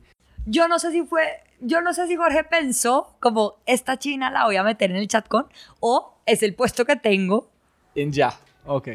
entré a cubrirlo, ¿sí? Entonces yo me aburrí terrible, o sea, era un voltaje tremendo. Yo además ahí estaba Estudiando. haciendo, sí, estaba estudiando, estaba haciendo un chat con y estaba también en una sección que se llamaba investigación, que era de, no sé, por ahí una investigación al mes, más o menos. Pero yo también ahí en esa seccioncita estaba con otra practicante, entonces como que las, entre las dos nos ayudábamos un montón para sacar temas y no colgarnos. De la misma universidad. No, ella era de los Andes y estudiaba Ok. otra cosa y nos encontramos acá, digamos. Entonces como que entre las dos como que nos cubríamos y, y nos rotábamos y los chats y montar y la foto y la cosa y la... Además porque eso era cuadrar foto, eh, montarlo en la página, cerraba a las 4 de la tarde todos los días. El viernes tocaba dejar montados dos chats porque era el, de, el del sábado. El domingo. El domingo no salía, pero el del lunes. Pero tuviste que preguntar permisión después de escribirlo. Ese es que escribimos, tenemos permisión para correr con este. Exacto, entonces nosotros le decíamos al, al jefe de redacción, que era Elber, que es Elber Rodríguez, que... Elber Rodríguez, ya se me olvidó el apellido. Bueno, Elber. Corta esto. esto Sí, voy a mata. contar. Eh, y con Elber, él los veía y decía como, como, sí, este personaje me gusta o no, este personaje está muy chimbo, o, eh, y después revisaba también, pues, el- la entrevista, digamos. Y ya, salía y ya, se fue, se fue, se fue el periódico, punto. Era más o menos así corriendo hasta que, claro, y ese, ese chat cerraba a las 4 de la tarde, que era lo más tarde que cierra una nota acá, porque era la contracarátula, que es lo último que se imprime. Entonces, digamos que había tiempo. Y, em, pero había veces que uno estaba a las 3 y 50 y tenía que montar toda la entrevista. Y eso era un boleo y uno se volvía loco y no, o sea, era un corre-corre tremendo. Em, finalmente como que yo me aburrí ahí en ese puesto y dije, no, pucha, ya estoy siendo como un robot. ¿Cuánto tiempo? Duré que como unos 7, 8 meses. Ok. y me aburrí y le dije a Jorge, yo ya no quiero ¿Por escuchar qué? música. No, porque yo sentía que era como un robot. Y también no fue profundidad como tú te Exacto. gusta también, ¿no? Era como hacer entrevistas rápido y súper light a la gente y todo el tiempo, todos los días, a toda hora. No, no puedo. No puede Entonces- aguantar tanto. No, no aguanté y le dije a Jorge, no, yo aguanto más aquí. Me dijo, no, mija, tranquila, ya, mira, vamos a estar. Y yo no sé por qué, por cosas de la vida, llegó eh, el editor de la sección Vivir, que es la que cubre temas de medio ambiente, de ciencia, de salud, de educación. Y me dijo, oye, Todas las partes de su padre y su madre. Todo es de área de biología, de la de... Y ahí llegó eh, Pablo Correa, que es el editor de Vivir, y me dijo, oye, mira, es que hay un una vacante en una sección que se llama Vivo, que era una campaña de, que se llama Vivo porque las siglas son como bienes y servicios de los bosques. Eh, y pues ahí necesitamos una periodista que nos ayude como a montar cosas ambientales. El proyecto es súper chévere porque es temas de bosques, de medio ambiente, de ríos, de todo. Y hay que viajar y hay que encargarse de la campaña y hay que hacer un artículo más o menos una vez por semana o y varias cosas, pero pues entrarías a ser parte de la sección. Y yo, pues buenísimo. Ya paso de tener sueldo de practicante, que es el mínimo, a estar contratada en el periódico como periodista. Entonces ahí decidí, pues entré a ser periodista de vivo de- y de vivir eh, y me encargué de todos los temas ambientales por tres años. Disfrutaste. Uf, fue una época maravillosa porque Pablo es una de las personas que más me han marcado en la vida, yo creo, Pablo Correa, eh, que fue mi jefe y fue mi editor y, y sigue ahí haciendo temas increíbles y sacando cosas, pues, que son Entonces, impecables. ¿Fue padre, colegio? ¿Fue Jorge también? ¿Otro Jorge no? En el colegio, Carlos, Carlos, Jorge, Jorge, Pablo. Pablo. Ok. y ahora Fidel. Ay, sí, sí. Yo tengo una pregunta grande para vos. Es, ¿Qué vas a hacer si no hay un Fidel? No sé. En- Es porque me yo- voy con él. Le Yo- digo que me adopte. Ok. Es porque yo vi gente, vamos a llegar a este punto para gente escuchando, me pueden contar, pero todas las cosas que yo visto con él es, yo no puedo creer que un hombre de su perfil, de un colombiano, van a tener la confianza en una persona como vos y es en defenderte, es, es- para mí es, es una anomalía, no sé, anomaly con, Sí. con eso. Entonces, eh, es como un Steve Jobs en un puesto. ¿Qué van a hacer después de Apple con Steve Jobs? ¿Qué van a hacer como Tim Cook? Pero, hijo, con Fidel, no ¿qué sé. van a hacer? si él llegara a salir de acá, yo creo que nosotros le decimos que nos lleve con él. So, ok, listo. Entonces, tres años haciendo Em, una maravilla con Pablo sobre el medio ambiente. Sí, Pablo es un periodista increíble, yo aprendí un montón con él, uno viene como con esas mañas también de la universidad, como de dárselas un poco del nuevo García Márquez y tratar de escribir así súper rimbombante eh, y si me entiendes Es porque Como- ustedes, las palabras que ustedes usan en, la- en la puya, muchas cosas, y tengo que buscar. ¿Qué es esta No, palabra? él, hijo? él me pulió, Voca- él me vocabulario de pulió. ustedes están... Él me pulió por todos los lados, o sea, todo. Eh, y yo sentí que aprendí un montón con Pablo, o sea, yo le debo toda, yo creo que mi carrera periodística a él, porque él me enseñó a ser pulida. tú empezaste a imitar como sus manes, como él hacen. Como muchas veces, como yo con mi mentor, yo tuve que imitar mucho sin consciente para finalmente encontrar mi propia voz. Pero tú primero tuve que imitar qué hacen mi maestro. Y Claro. finalmente yo puedo tomar mi propio paso para ser quien soy yo. Totalmente. Entonces yo, claro, yo, yo vi a Pablo, yo quería ser como Pablo, ¿sí? Sí, eso es. Yo, yo lo admiraba, yo veía que él tenía una claridad mental y él eh, conseguía unos temas que nadie más hacía, abordaba además los temas eh, acá en El Espectador de una forma completamente novedosa. eh, conectaba además a la gente, como que yo aprendí de él un poco que si eso se conecta con la gente es importante, ¿sí? Como uno no puede hablar de tantas como abstracciones, ¿sí? Eh, entonces yo creo que eso me lo enseñó él, a, a hablar de forma muy sencilla y muy clara. mm, como Pablo sí me dijo como el lenguaje por el lenguaje acá no está permitido, sí, más o menos. Eh, quítele adjetivos a esto, eh, quítele romanticismo a esto. Acá es efectividad ante todo. Entonces yo creo que de Pablo aprendí eso. Eh, y aprendí a entender los problemas de verdad, aunque todavía yo creo que me falta y sigo como pidiéndole ayuda a veces para que me ayude pues con temas de acá, pero con temas míos, porque yo a veces soy incapaz de tomar decisiones. Y él es un tipo que la tiene muy clara. Entonces, cuando yo me vuelvo un 8, yo siempre me vuelvo un 8, pues voy a él y le digo, estoy súper embollada con esto, sácame de esta encrucijada. Mm, y, y Pablo, sí, es, tiene tanta disciplina, es tan claro, es tan inteligente y además tan sencillo que yo dije, pues este es el mejor mentor que yo pude tener acá. Que fue un salto cuántico desde la posición Ahora, antes. mis mentores tienen una cosa en común y es que todos son absolutamente sencillos. Ninguno se las da de nada. Y yo creo que es, eso es lo que yo persigo finalmente en mi vida. ¿sí?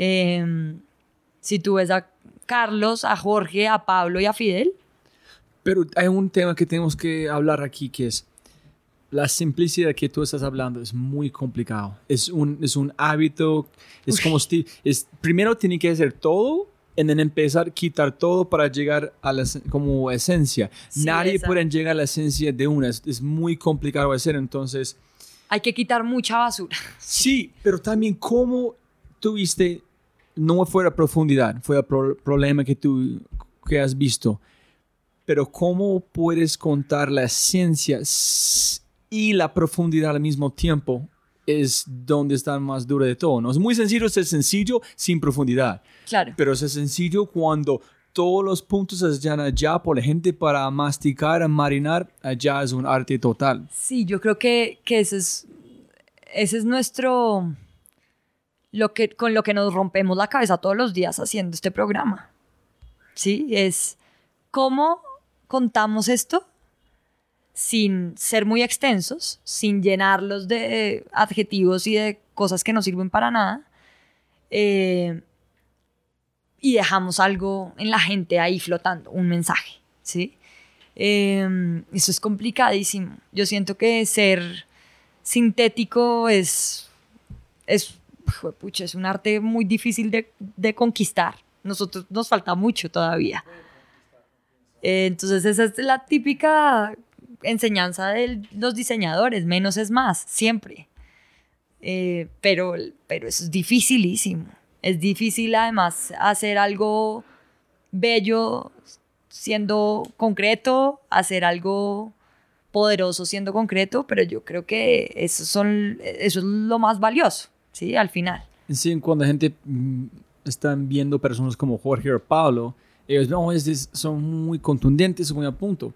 Pero sí, claro, pero hacen la misma cosa, 36 años. Están como mejorando, mejorando cada día. Exactamente. Entonces tú lo ves algo que es, es- es sencillo para ellos, pero no fue sencillo, fue 25 años o 30, quién sabe cuánto, as- afilando este cuchillo.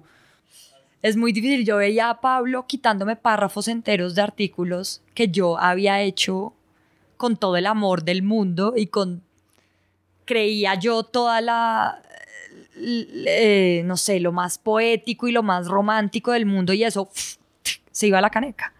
¿Sí? De una, sin mente. Esto no sirve, esto no cuenta nada, acá no hay nada. Solo tus pensamientos que son pueden ser muy lindos, pero a nadie le importan. ¿Qué fue el rol de, de Pablo en este momento? ¿Editor? editor de vivir y sigue ahí. Porque ese es otro arte que la gente no entiende. Construir en destruir o editar es un arte completamente Ah, no, diferente. Y él era el mejor, no, y es el editor, el mejor editor que yo me pude encontrar. O sea, un tipo que está dedicado a uno, que de verdad le enseña, que te dice por qué está quitando eso y que no es porque sí o porque es un capricho de él o porque no le gusta la forma en la que uno escribe, no. Es, sea, aprenda a ser útil, ¿sí? Y aprenda también a conectarse más eficientemente con la gente.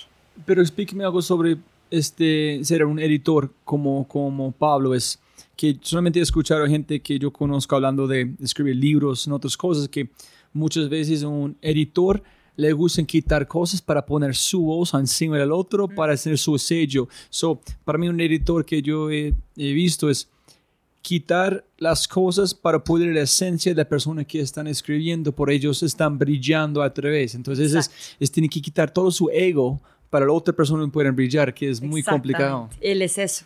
Él, él tiene esa virtud que él reconoce los talentos de la gente dentro de su equipo. Como Jorge fue capaz de identificar que yo quiero ella por este lugar. Exacto. Ese es un arte Y eso no es, eh, yo quiero que ella sea lo que yo quiero que sea, sino yo quiero que ella sea ella, ¿sí? Y que él sea él dentro de mi equipo, porque enriquecen un montón todo. Entonces eso es increíble. Yo aprendí y Pablo fue uno de los que más me motivó a hacer la puya.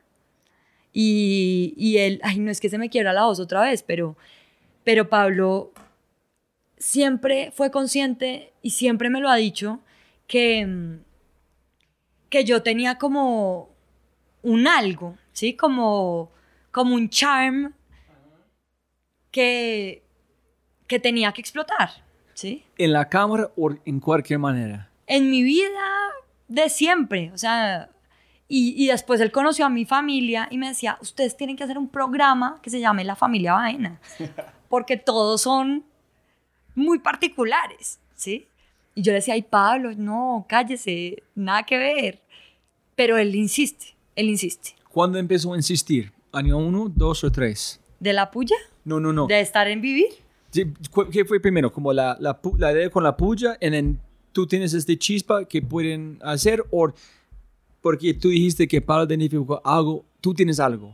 ¿Este fue en año uno, dos o tres que él empezó? Él empezó inmediatamente. Nosotros hicimos clic desde el momento uno okay. en que empezamos a trabajar. Okay. Y él y disfrutábamos mucho trabajar en equipo y el equipo de vivir es era y es fascinante, ¿sí? Los periodistas. Entonces sí, hacíamos un muy buen equipo, eh, también parchábamos mucho después del periódico, eh, nos veíamos los fines de semana o hacíamos algunas asado en mi casa, lo que fuera, pero como que empezamos a hacer un equipo de verdad. ¿sí? Pero ¿cómo funciona un equipo? Qué pena, ¿cómo funciona un equipo en que estabas haciendo? Es tú escribes algo a veces, en él quieren quitarlo, tú quieres defenderlo, no, ese tiene que quedar, ah, sí tiene la razón, es, es más construyendo una de encima del otro, es un debate entre... Es un debate, es una conversación. Entonces, el, el texto está como, como está, yo se lo paso al editor, él lo lee, lo ve bien, regular o mal, ¿sí? Y me dice, está muy bien, eh, pero no entendí esta parte, ¿sí? Entonces, pues, al principio era mucho más detallado todo. Ya después cuando uno va soltando la mano y calentando la mano, pues las cosas salen mejor y las recomendaciones de él eran muy, muy rápidas, así como, cámbiale el título. El gancho no me convence mucho. No se entiende muy bien la última parte.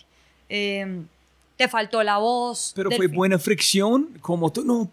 Pablo, no, entonces, al principio me acuerdo cuando yo, yo hice el primer texto para vivir, era de un glaciólogo, de, o sea, la gente que estudia los glaciares, que eso acá es muy raro. O sea, súper espectacular. Exacto, era entonces el glaciólogo que estudia los glaciares, además es un trabajo que se va a acabar, porque los glaciares están muriendo y en 30 años no va a haber glaciares, entonces ¿qué va a hacer este señor? ¿Glaciólogo? Glaciólogo. Qué chévere parecer una... ¿Qué haces? No soy un glaciólogo. Exacto, estudio los glaciares. Entonces a mí eso me pareció buenísimo, a Pablo le gustó la historia, yo la escribí y además Jorge Luis, que es el glaciólogo al que le hice la entrevista, pues después eh, resultó siendo un tipo maravilloso con el que además viajé a los glaciares y después hice mi tesis en comunicación con él, ¿sí? Entonces todo se conecta. Finalmente como que yo le dije, yo hice la historia y además le puse todo el alma, todo el corazón. O sea, yo, mejor dicho, dejé mi vida haciendo ese texto. Y Pablo lo vio y me dijo algo así como, bueno, sube a la terraza, fúmate un cigarrillo, tómate una Coca-Cola y vuelves a empezar. Ese fue el mensaje de él. A mí casi me da un paro cardíaco y casi me, o sea, casi me muero. Porque, pues, eh, imagínate hacer un texto de cero otra vez. Pero dijiste, ¿cuándo, ¿cuánto? No sé, una semana de trabajo. Pero ¿cuántas páginas, cuántas palabras? no sé, cuatro páginas. Pero páginas. dijiste, ¿por qué? O le dijo, No, entonces, claro, le dije, ¿cómo así? Me dijo, no, pues, y él súper medido, como muy cariñoso también, todo desde, desde, desde su dureza, porque él es un tipo muy directo y, y- y muy contundente, pues, y, y franco, y esa franqueza, pues, a veces pega durísimo, que no es un tipo, pues, que endulce, ni que, no. Me lo dijo así, como muy cortante, eh, pero me explicó. Y yo, pues, lloré, y lloré, y lloré. ¿En serio? Con él, se me quebró la voz. Mejor dicho, era un mar de lágrimas en, en mi puesto de la redacción. Eh, y él me explicó por qué. Y yo volví a hacerlo. Y, y él, eh, durante el fin de semana, porque eso salía un lunes festivo, lo trabajamos y lo trabajamos y lo trabajamos los dos. Entonces me decía, este párrafo como que no, ¿por qué no metes esto acá? De pronto sería mejor comenzar con esto. Eh, de pronto es que estos adjetivos no, no suenan tan chéveres. Piensa bien en cuál es la esencia de tu nota. O sea, un montón de cosas que uno después va no, entiendo, qué pena por la, pre- callo. la pregunta, si estás pensando qué tipo de equipo, pero si es mentor y, men- y tú eres el mentí de él, entonces el equipo fue a aprender, él es aprendiendo de vos, en construyendo juntos, menos Ah, de un equipo que están, No, peleando era todo por el tiempo te- construcción. ok, O sea, súper, ok, era, era, listo, discutimos, pero ¿por qué? Pero no, es que eso está lindo así como está escrito. Sí, pero puede estar muy lindo, pero no se entiende. Eh, si quieres, pónselo a leer a alguien más para ver que veas que no soy solo yo. Eh, y, y era todo tan cierto. O sea, como que después de que él le corrigiera a uno un texto, uno decía como, tiene toda la razón. O Ah, sea, qué lindo. tiene toda la razón, no puedo pelear contra esto, ¿sí? No puedo pelear contra el- lo evidente. Ok, entonces, cuando yo interrumpí fue, tu, tu cara está brillando, está muy feliz hablando de la chispa que... Ah, Pablo, Pablo, ¿por qué pensé? Pablo, Pablo. Pablo, Pablo.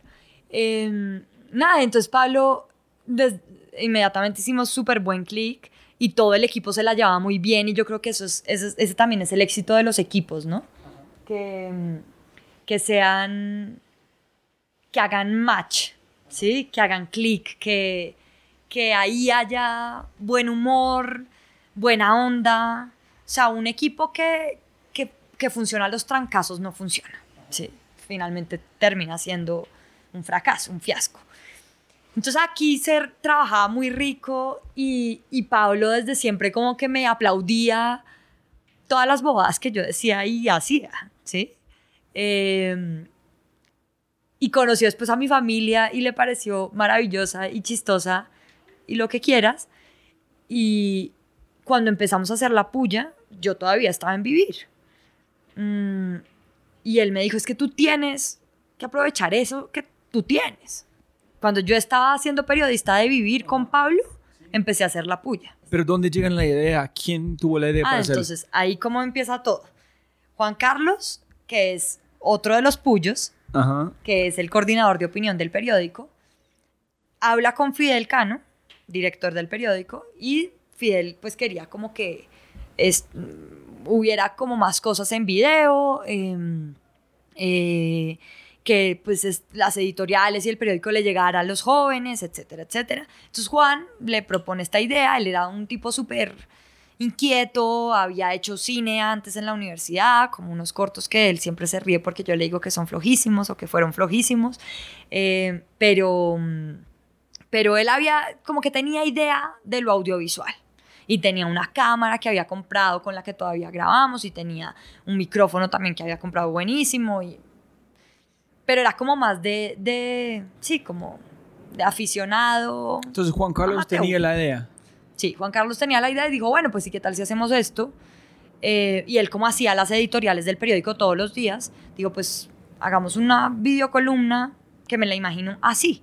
Y él escribió el guion, él solo, el primer guion de la puya. Y presentó a Fidel.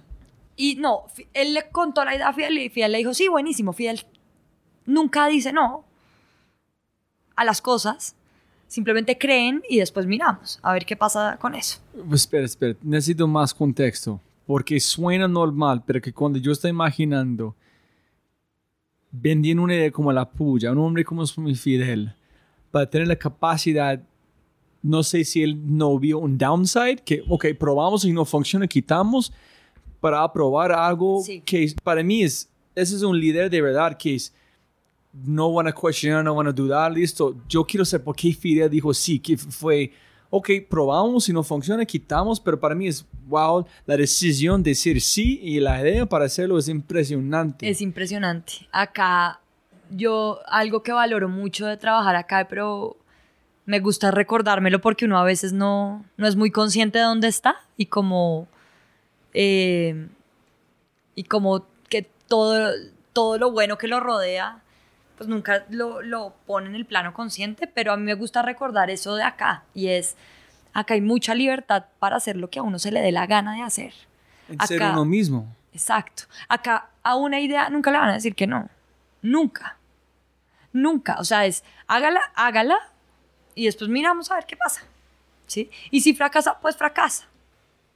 Y también yo quiero saber cuando tú sigues con, contando la historia de la puya, ¿por Fidel nunca abandonó cuando ustedes están aprendiendo en tiempo real? En si él vio algo que, wow, un poquito más tiempo con esos niños o esos chicos van a sacar del estadio. Es porque para mí me imagino cuando en los principios, muy sencillo abandonarlo con muchas excusas y nadie van a decir ni, ni eso eso. Entonces, ok. Entonces, Exacto. Juan Carlos llega a Fidel, tiene la idea, aquí estoy, listo, hágale, empezó a hacerlo. ¿En qué? Empezó a hacer el guion, él hizo el guion, pero ahí era muy, muy abstracta la idea todavía, ¿no? Juan Carlos le dijo, pues yo podría hacer esto. Bueno, listo, miremos, pero ahí no estaba claro el- quién iba a ser del equipo, cómo íbamos a hacer, qué iba a ser yo la que iba a presentar.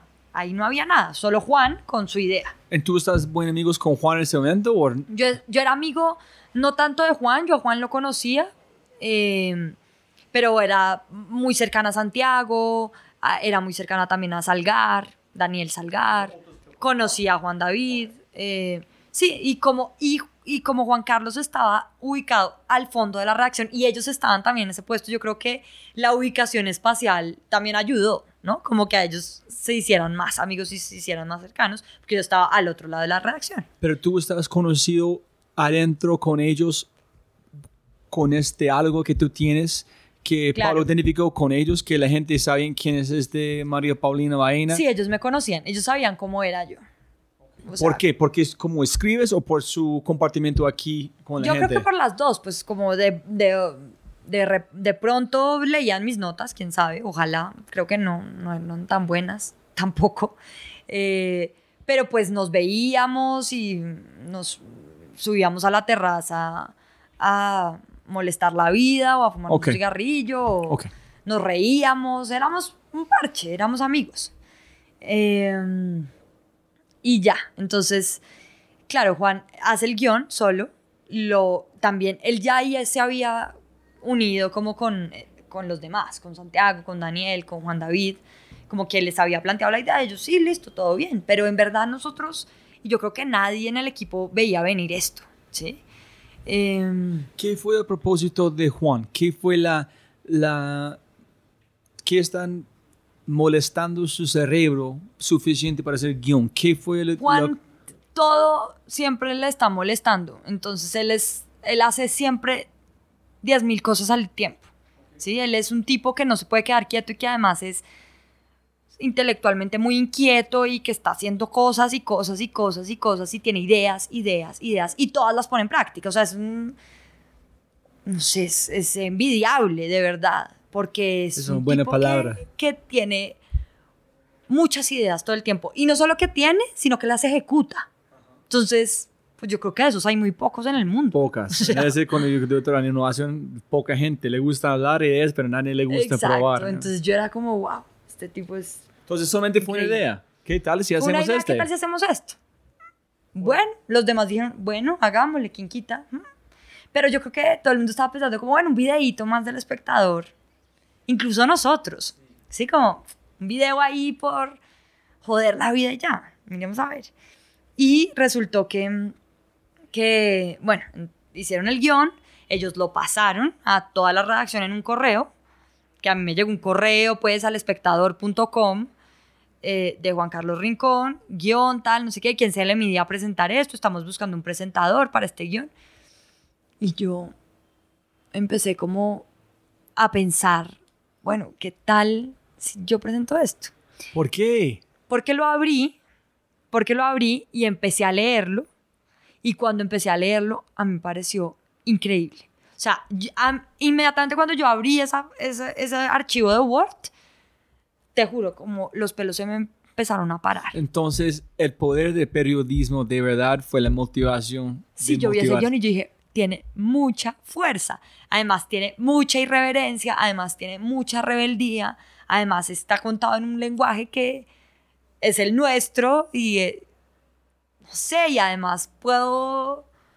Entonces, tú pensas de, ese es el combustible que yo necesito. Exacto, exacto. Entonces yo dije, bueno, puede que sea por acá. Y yo leí ese guion y les dije a ellos, bueno, yo lo quiero presentar.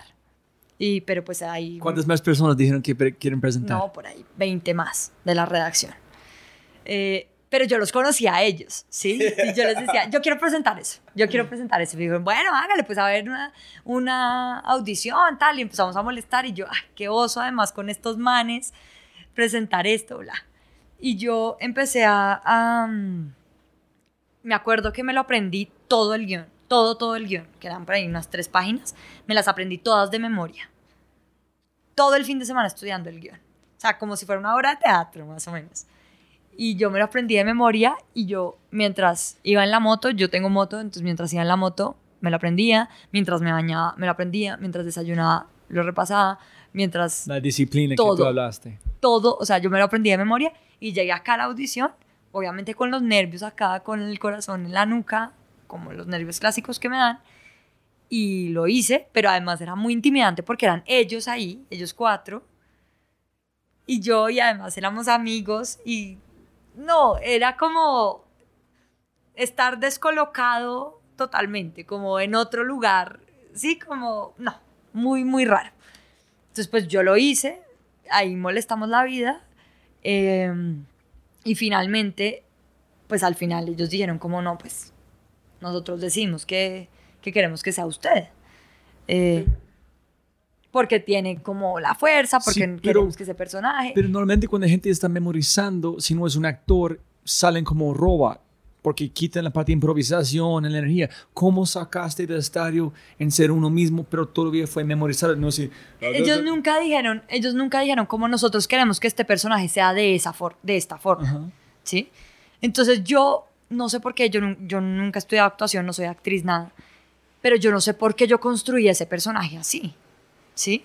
Solamente salió. Me salió, yo no sé por qué me salió así de histérico, ¿sí? Como que yo dije, bueno, yo siento que este personaje puede ser como por aquí. Y te juro, cuando yo veía el guion en mi pantalla, yo empecé como a hacer como la mímica y los gestos de que podría ser bien, o sea, que podría adaptarse a ese personaje. No sé cómo, cómo se me ocurrió, simplemente salió. Y me imagino que los que au- audicionaron también construyeron su personaje pues a su manera.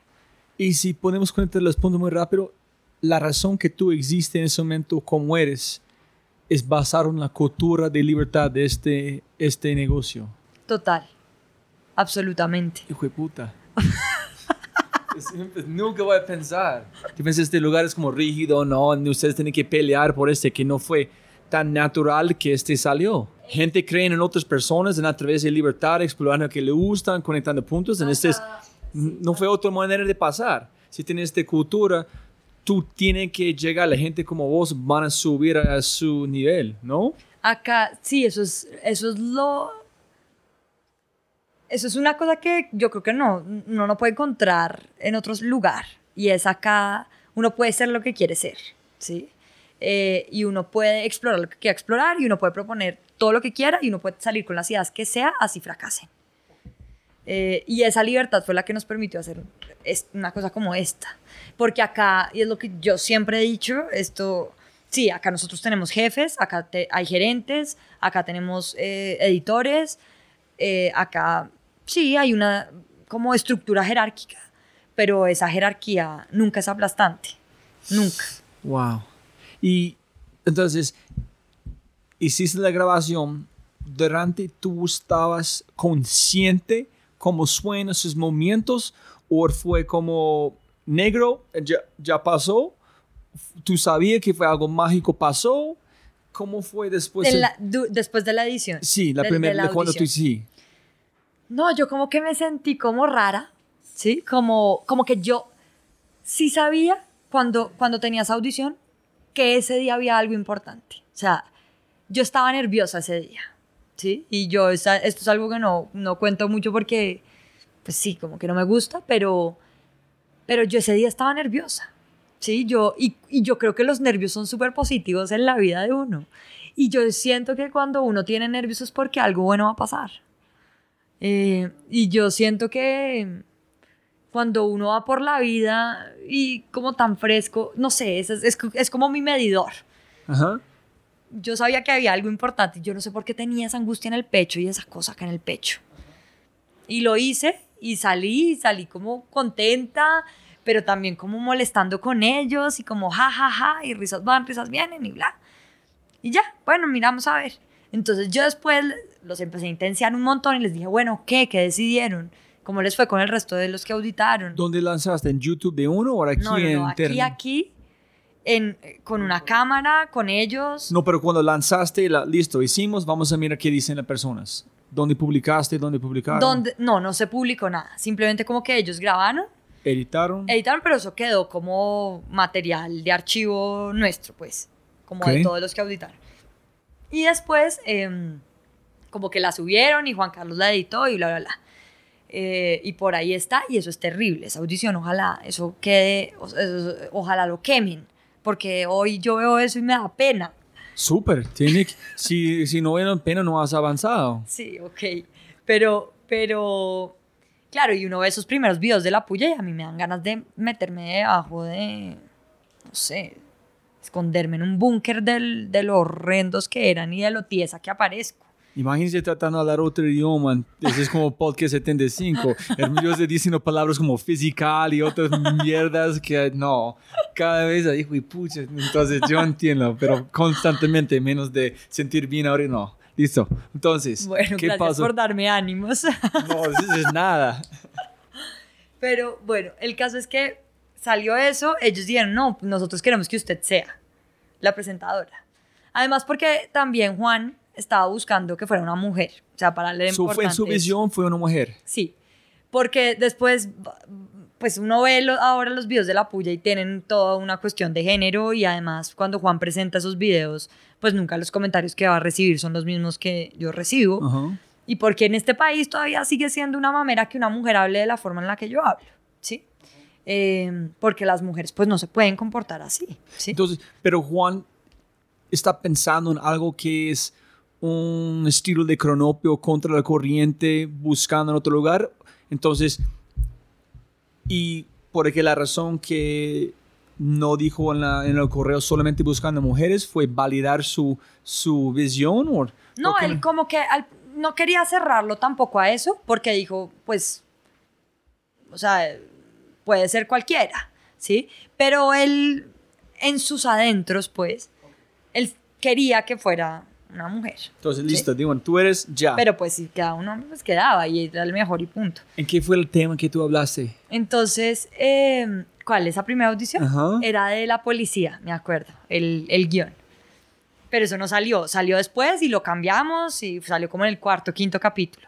Pero esa audición fue sobre la policía y sobre un escándalo que hubo acá de la comunidad del anillo y de... dos ¿Todavía periodistas te que echaron. recuerdas el Sí, guion? acuerdo.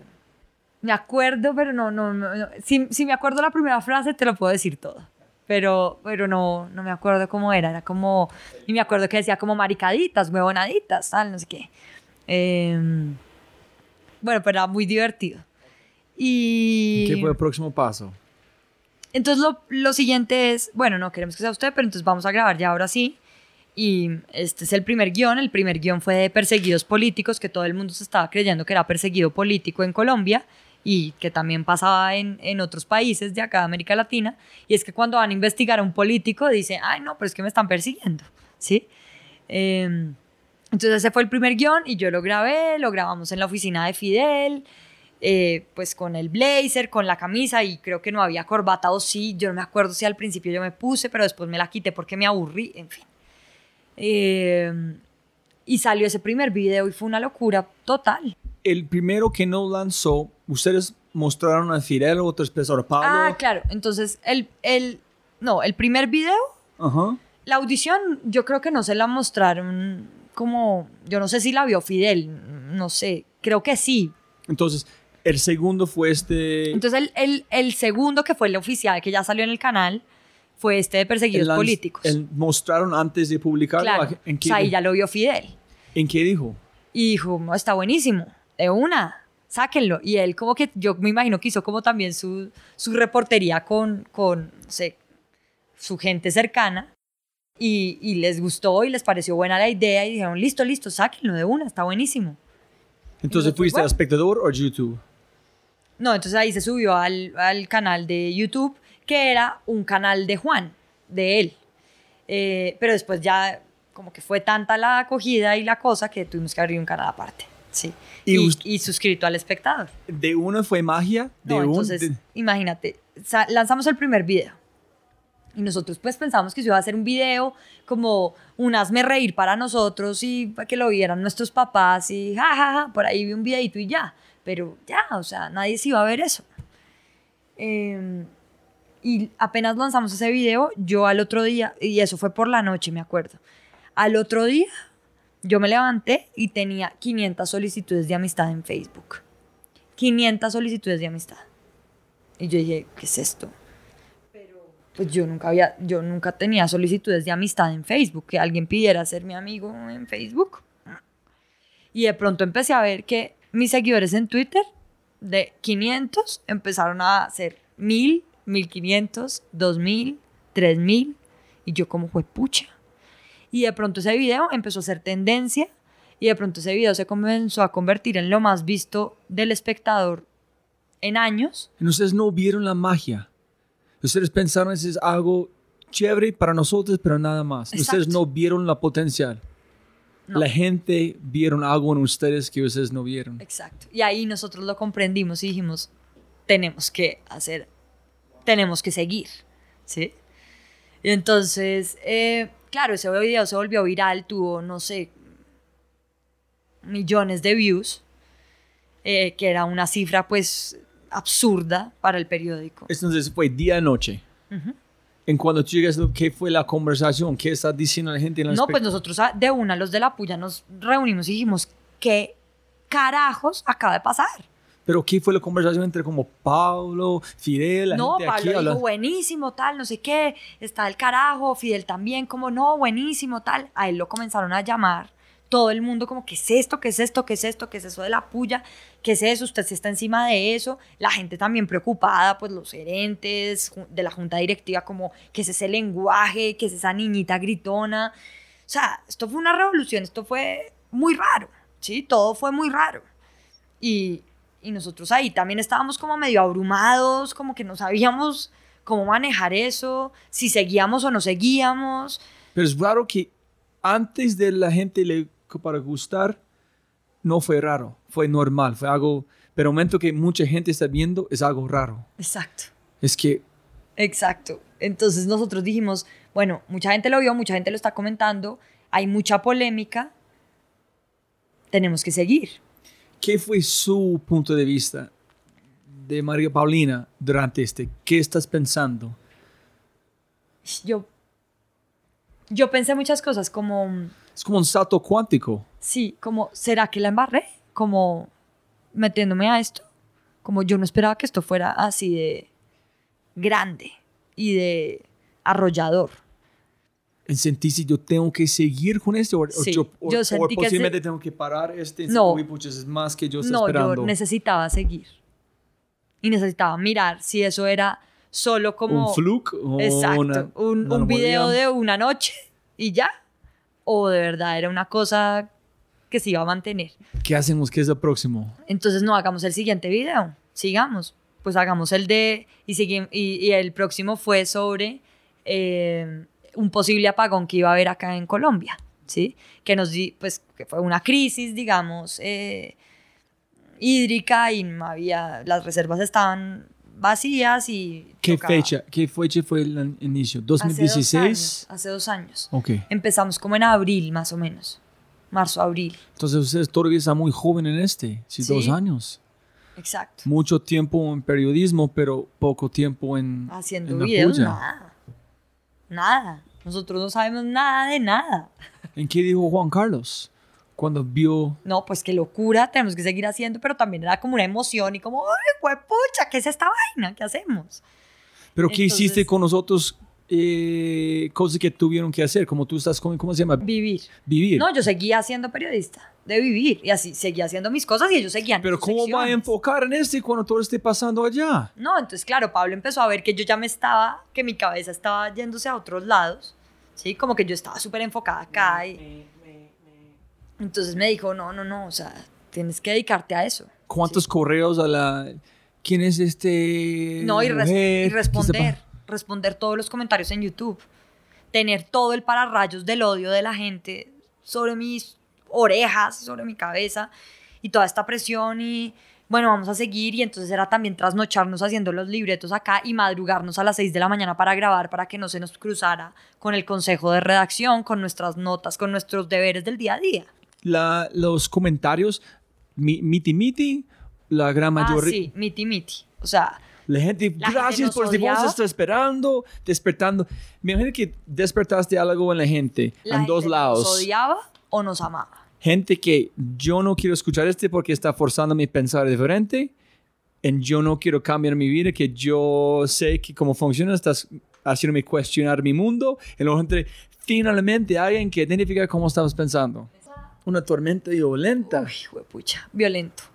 Entonces, Wow. Entonces ahí seguimos, el segundo, y el segundo ya no tuvo, no sé, el primero que tuvo unos 3 millones de views, no me acuerdo, pero algo así. El segundo tuvo 10, 10 millones de views.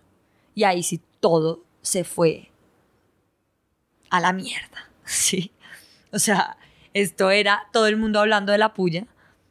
Eh, más comentarios, más gente, gente opinando en Twitter, gente llamando a Fidel, gente encima nuestro, nosotros hablando entre nosotros como súper erráticos, como, que, ¿cómo entendemos esto?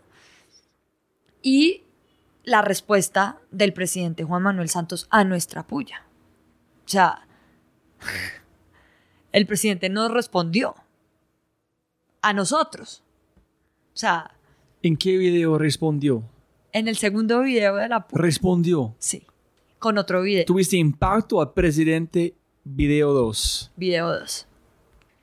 Nos responden con una, otro video desde el Palacio de Nariño que acá se publicó, en el, en el espectador.com se publicó y se llamó La Contrapuya.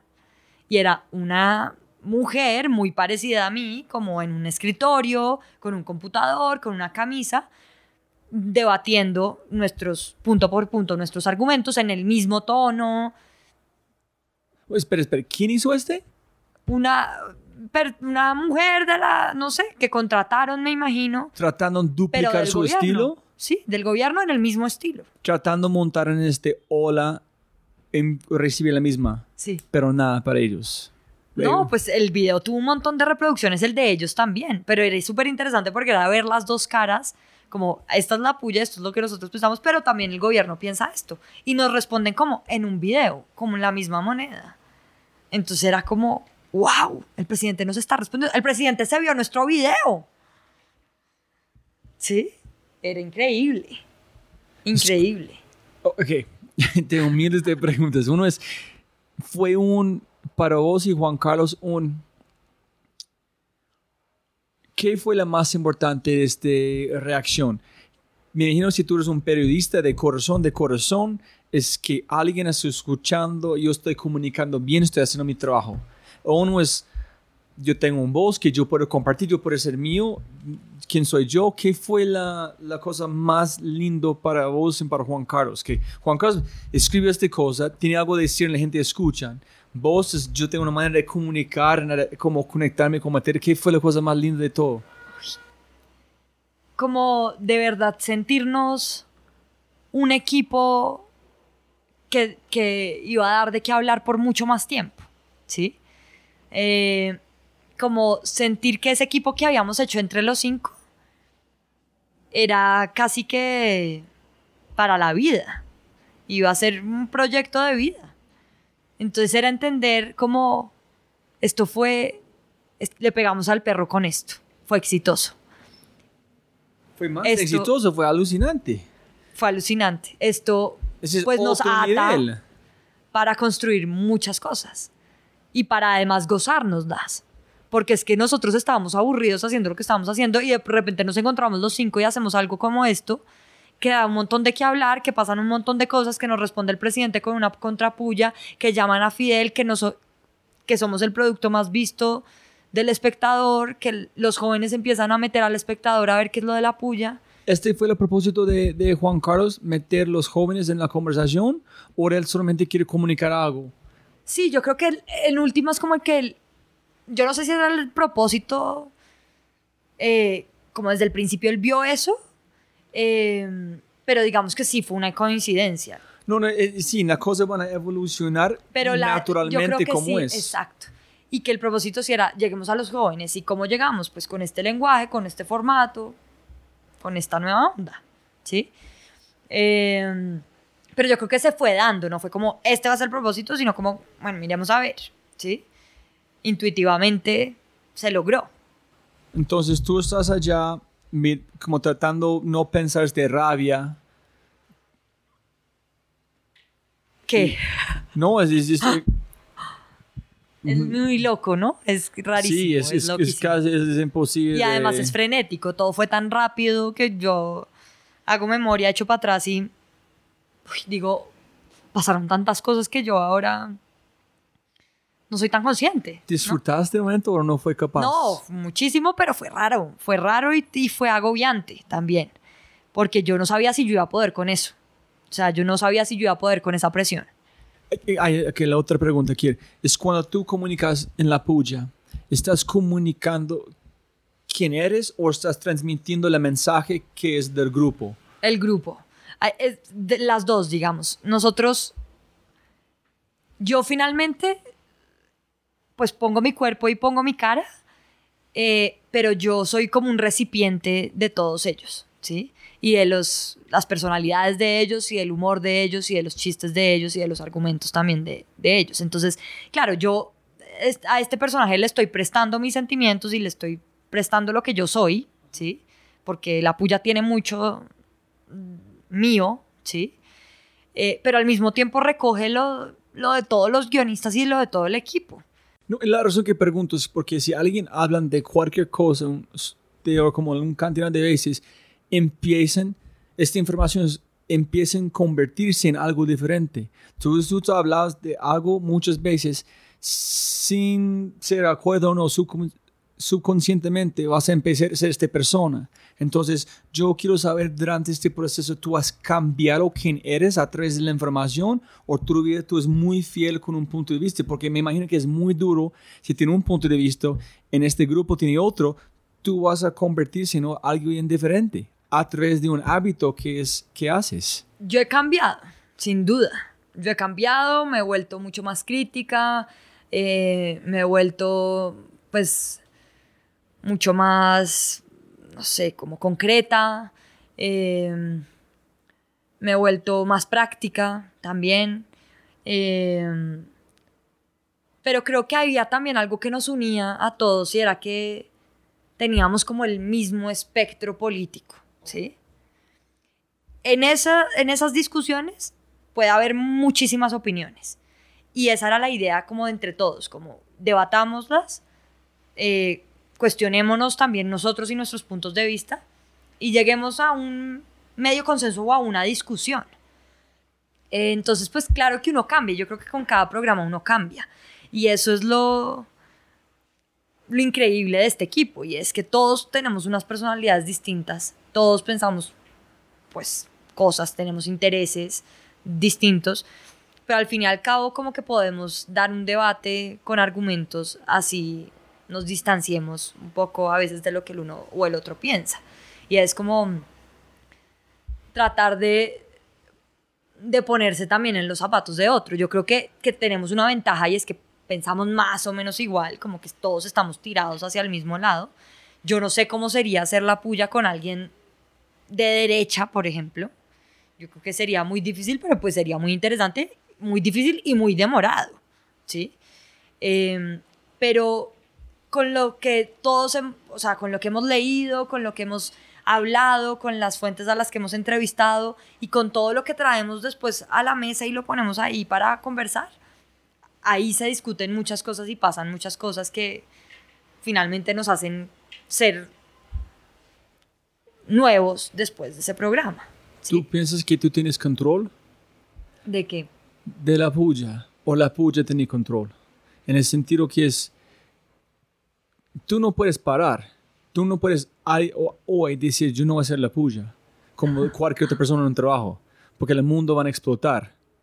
Tú tienes que salir de este país a hacer algo diferente porque la gente va a estar dónde fue, qué pasó, nadie puede reemplazarte en este momento. Entonces, la puya es la puya, tú estás... No, la yo sí soy reemplazable, digamos. No.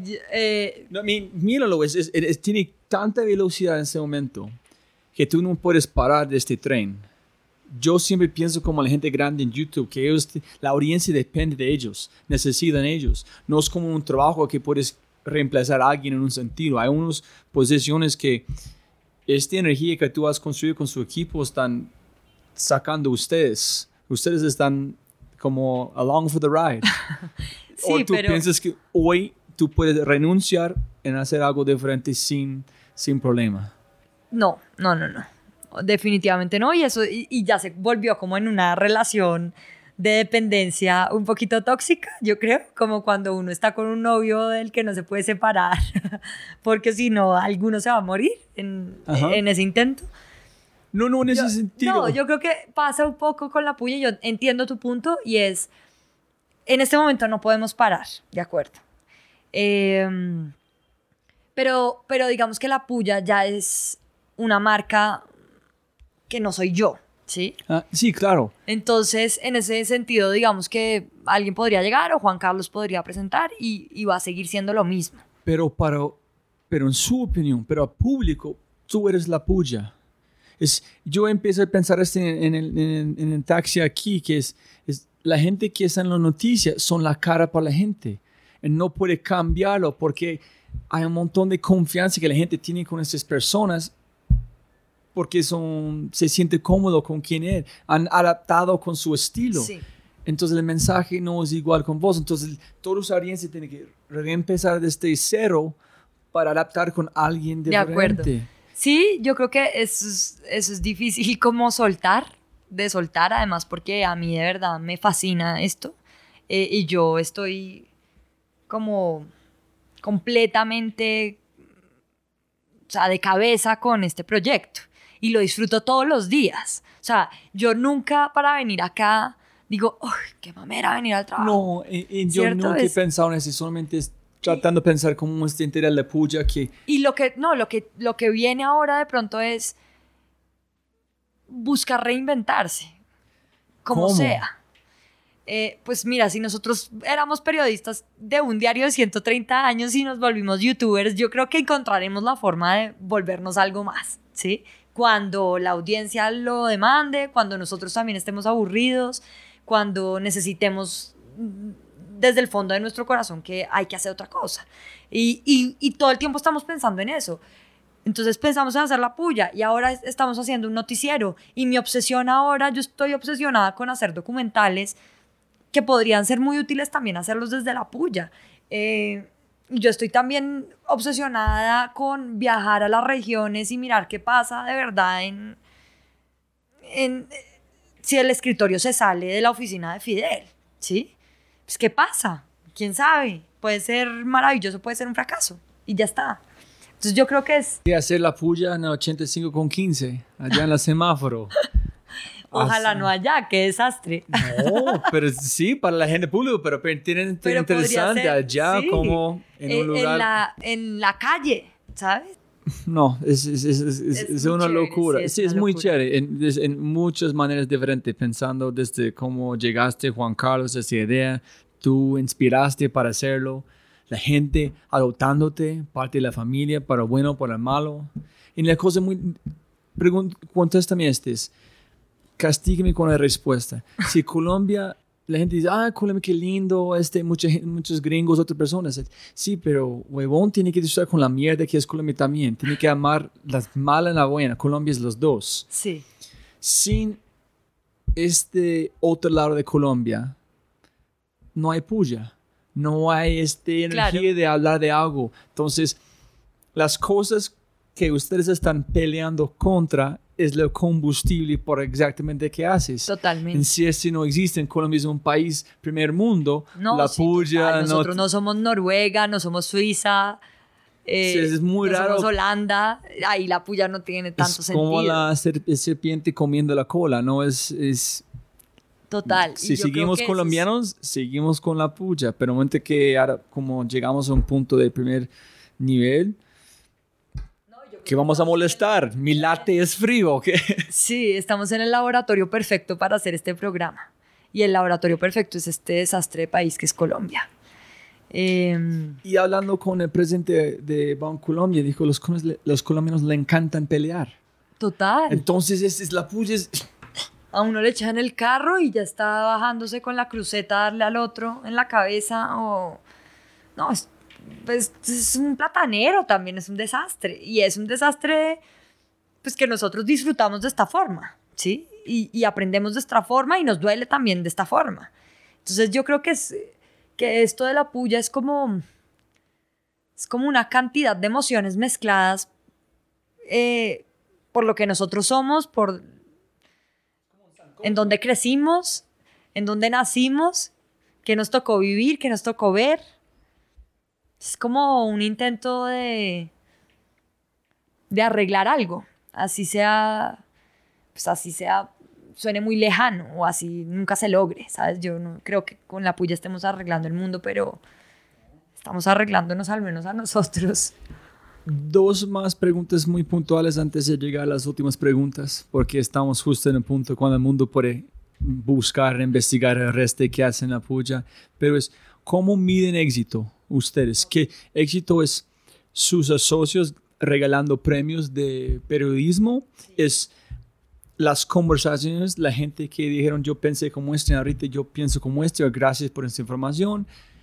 ¿Cómo vos personalmente están midiendo este? Y el dos es, ¿qué admiras más de este, este acto creativo que han hecho con Juan Carlos, con Fidel, con Santiago, con su grupo? Perdona si estoy olvidando nombres y ¿Qué son, sí, qué admiras más de este equipo de, este, de la Puya? Eh, bueno, ¿cómo medimos nuestro éxito? Em, lo medimos pues a través de nuestros suscriptores, como cómo vamos creciendo a través de los videos, qué tantas visualizaciones tiene, obviamente, o sea, también termina siendo esclavo de las cifras, ¿sí? Y de los clics.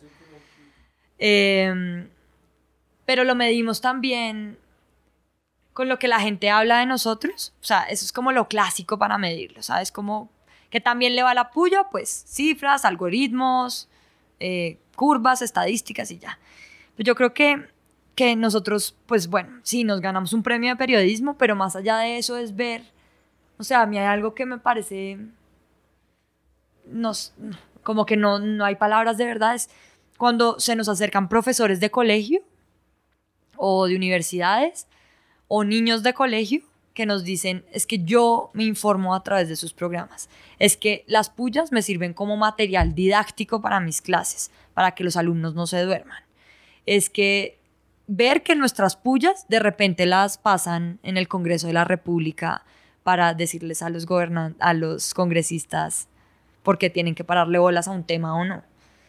Eso, ese es el medidor para mí, ¿sí? Y no, no, a veces no, ¿cómo explico? No es como una droga, este poder de tener un voz que mueven cantidades de personas. Estás consciente que, que yo estoy saliendo en mi boca, en mi energía, estar moviendo masas. Sí, es raro. A mí me angustia eso. O sea, me angustia. No, ¿cómo no puedes? me, me aterra porque yo no, yo, yo siento que tenemos mucha responsabilidad, mucho peso. Pero yo creo que nosotros somos y eso es lo que más admiro ahí, pasando tu segunda pregunta, de, de mi equipo y de lo que somos, y es que nosotros tenemos los pies en la tierra. Nosotros somos personas que no nos dejamos endulzar el oído por la fama o el éxito o esas cosas que salen en las revistas de farándula. Y es, nosotros somos periodistas y nosotros crecimos en un medio como El Espectador que ha dado unas batallas suicidas por la libertad de expresión, por una información clara, por los hechos, por no arrodillársele a nadie. Eso es algo que yo admiro de Jorge, de Pablo, de Fidel, de toda la gente que ha marcado mi vida y es no se le arrodillan a nadie, por más poderoso que sea. Entonces, esa es la voz que nosotros queremos seguir y ese es el legado un poco que nosotros queremos mantener haciendo un espacio de YouTube como la puya, ¿sí? Otro es la cultura acá, guiándote, que no hay nadie aquí que es encima de otro. Encima, tenemos mucho poder, pero no estamos encima de nadie. Exacto, exacto. Entonces nosotros siempre hemos tratado de mantener como esa relación de empatía con la gente. O sea, nosotros no les estamos hablando desde un pedestal hacia abajo, sino que estamos hablando como seres humanos comunes y corrientes. ¿sí? En este viaje, que una persona que tú admiras dice, wow, estoy un fan, no, yo soy un fan de vos, o una, un hincha de ustedes, una niña, como entregó dos flores, yo, las personas ya que los como, ellos vibrando, es, yo vi que en ellos como están mirando como un cantante allá, están, wow, allí está Paulina, no sé cómo preguntar. Sí, yo no puedo creer todavía eso, como que a mí se me hace rarísimo ver que nosotros despertemos eso, ¿sí? Como que yo a veces como que me quedo corta y no tengo palabras para decir, pues como un millón de gracias, porque es que yo no, yo no me siento nadie, ¿sí? Yo no, yo sé que lo que hemos construido es muy poderoso, em, pero no somos nadie, ¿sí? Al fin y al cabo somos unos periodistas más en el, millón de periodistas y en el montón de periodistas que hay. Entonces, em, yo no me acuerdo ahora me pones a pensar como quién especial que yo haya recordado, yo creo que, que no, que es toda esa gente que uno va caminando por la calle y le entregan unas flores, ¿sabes? Eh, o le dicen como gracias porque gracias a ustedes yo ahora me informo, ¿sí? Eh, porque yo ahora no aburro a mis estudiantes en clase, porque yo me he pellizcado para hacer las cosas mejor. Mira, la misma cosa que tú dijiste que odiaste o no odiaste, como disfrutaste sus clases, cambiaste a través de la bulla. La gente tiene clases que disfruten, con comentarios que disfruten. Son la misma cosa que no estás feliz, están cambiando a través de la puya. Exacto, entonces yo creo que sí, y tu pregunta de, de, de que es lo que yo más admiro de este equipo que tenemos y con el que trabajamos todos los días, es como que nosotros somos como como que este trabajo cómo funciona y es nosotros nos destruimos todo el tiempo entre comillas pero nos destruimos porque sabemos que lo que sale de ahí no es por destruirnos a nosotros porque nos adoramos y nos queremos sino destruir las los argumentos y destruir las palabras para hacer algo mucho mejor. Entonces es como destruir algo y construir después algo mucho mejor. Eh, y valoro que, que, somos capaces de hablar, que somos capaces de conversar, que somos capaces de debatir, que somos capaces de superar todas las piedras que nos tiran eh, y que funcionamos como una coraza que todos juntos vamos ahí peleándola y guerreándola. Eh, y yo creo que otra cosa es como, como si nosotros somos conscientes que cada uno tiene sus talentos y esos talentos mezclados son una bomba y son un hit, ¿sí? Em, y, y que sí, yo creo que una vez mi novio me dijo, es que tú eres como, tú pareces como un gran danés, este perro que es enorme, no sé si, si lo conozcas, es un perro enorme que se mete en unos cositos, me dijo, tú pareces como un gran danés porque tú no eres consciente de tu grandeza. Y yo me puse a pensar en eso y a mí me parece que ese también es un poco lo que pasa con la puya y con nuestro equipo. Ese es el mejor complemento que puedes recibir. No sabes Sí. cómo grande eres, ¿no? Y, y en verdad no, o sea, ahora que pues tú me dices y me lo recuerdas y todo el tiempo que vamos a estas conferencias y la gente está ahí pues hablando, regalándonos cosas, diciéndonos pues contándonos historias maravillosas de cómo la puya los ha cambiado, pues eso evidentemente te toca y te cambia a ti. Entonces, si la puya tiene dos años, solamente necesita más o menos 16 años más para cuando los niños de la gente que tiene familias que crecieron a través de la puya van a hablar ay, cuando yo tenía ese año, qué edad, yo estaba mirando la puya. La, como, como decir, como Yo la... creo que sí, igual nosotros vamos a pasar en algún momento de moda. No, tiene que cambiar. Tenemos que cambiar, Sí, sí. Como tú dijiste, si puedes transformarse constantemente, siempre hacer un nombre. Quién sabe si la puya o no. No, total, pero... tenemos que transformarnos para sobrevivir. Nada que hacer. Y lo último, una cosa que yo encontré aquí es dos temas. Uno es, yo entiendo por qué un debate con Elon Musk en periodistas es tan fuerte en fake news en este caso en los Estados Unidos, que la gente que hacen que tú hacen en un sentido es una profesión muy honorable, muy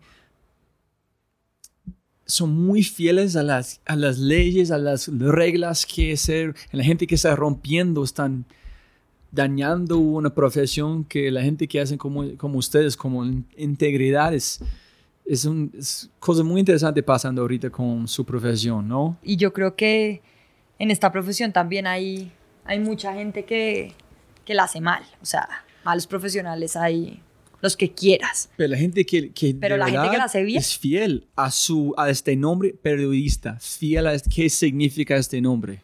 Da la vida. Y, y, y no se vende a nadie. Nada. Chévere, Sí. espectacular.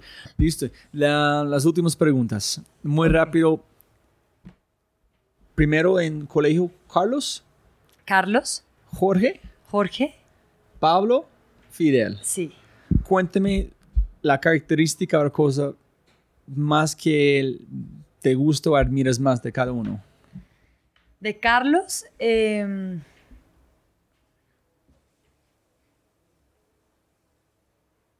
de Carlos admiro su sentido del humor. Eh, es que yo creo que todos comparten muchas cosas, ¿no? Pero de Carlos admiro, sí, su sentido del humor, yo creo que su inteligencia, como... em, sí, Yo sé, es una pregunta complicada. Porque es es- tenaz porque uno además saca ahí mucha gente que quiere, ¿no?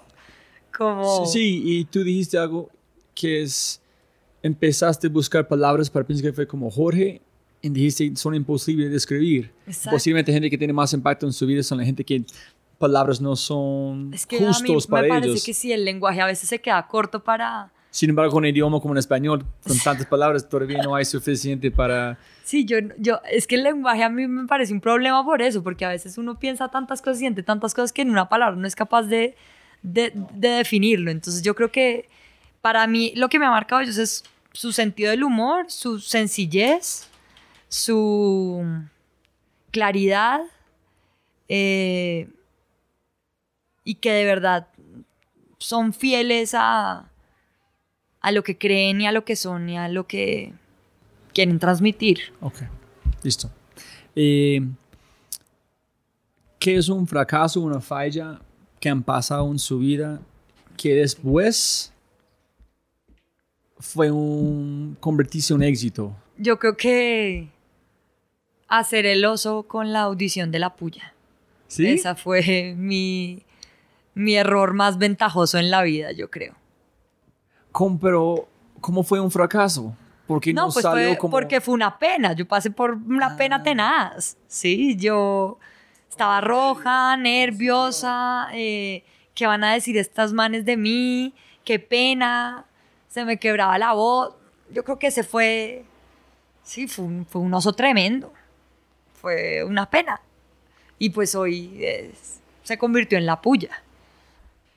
¿Tú crees en algo o tienes un punto de vista en este momento que es completamente diferente que tuviste hace 5, 2, 3 años que han cambiado a través de algo que han pasado con la puya o con su trabajo o en su vida?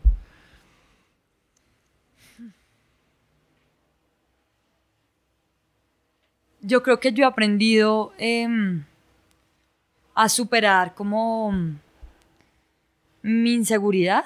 O sea, yo como que solía ser y suelo ser eh, pues una persona insegura con muchas cosas. O sea, yo, yo me creo incapaz de hacer muchas cosas, ¿sí? Mm, y yo creo que la puya me demostró y, y trabajar con este equipo me demostró que pues que uno sí puede hacer lo impensable, ¿sí? Em, yo he aprendido, ay, pucha, yo he cambiado. Yo, yo, creo que sigo siendo la misma que cuando tenía 10 años. O sea, como. siento que, que. Sí, como que. Yo me siento igual, digamos, pero. Pero yo he tenido que tener como el cuero más duro, recibir más golpes eh, y poder pasarlos más rápido, ¿sí? Eh, como un poco a tragar saliva y seguir, ¿sí?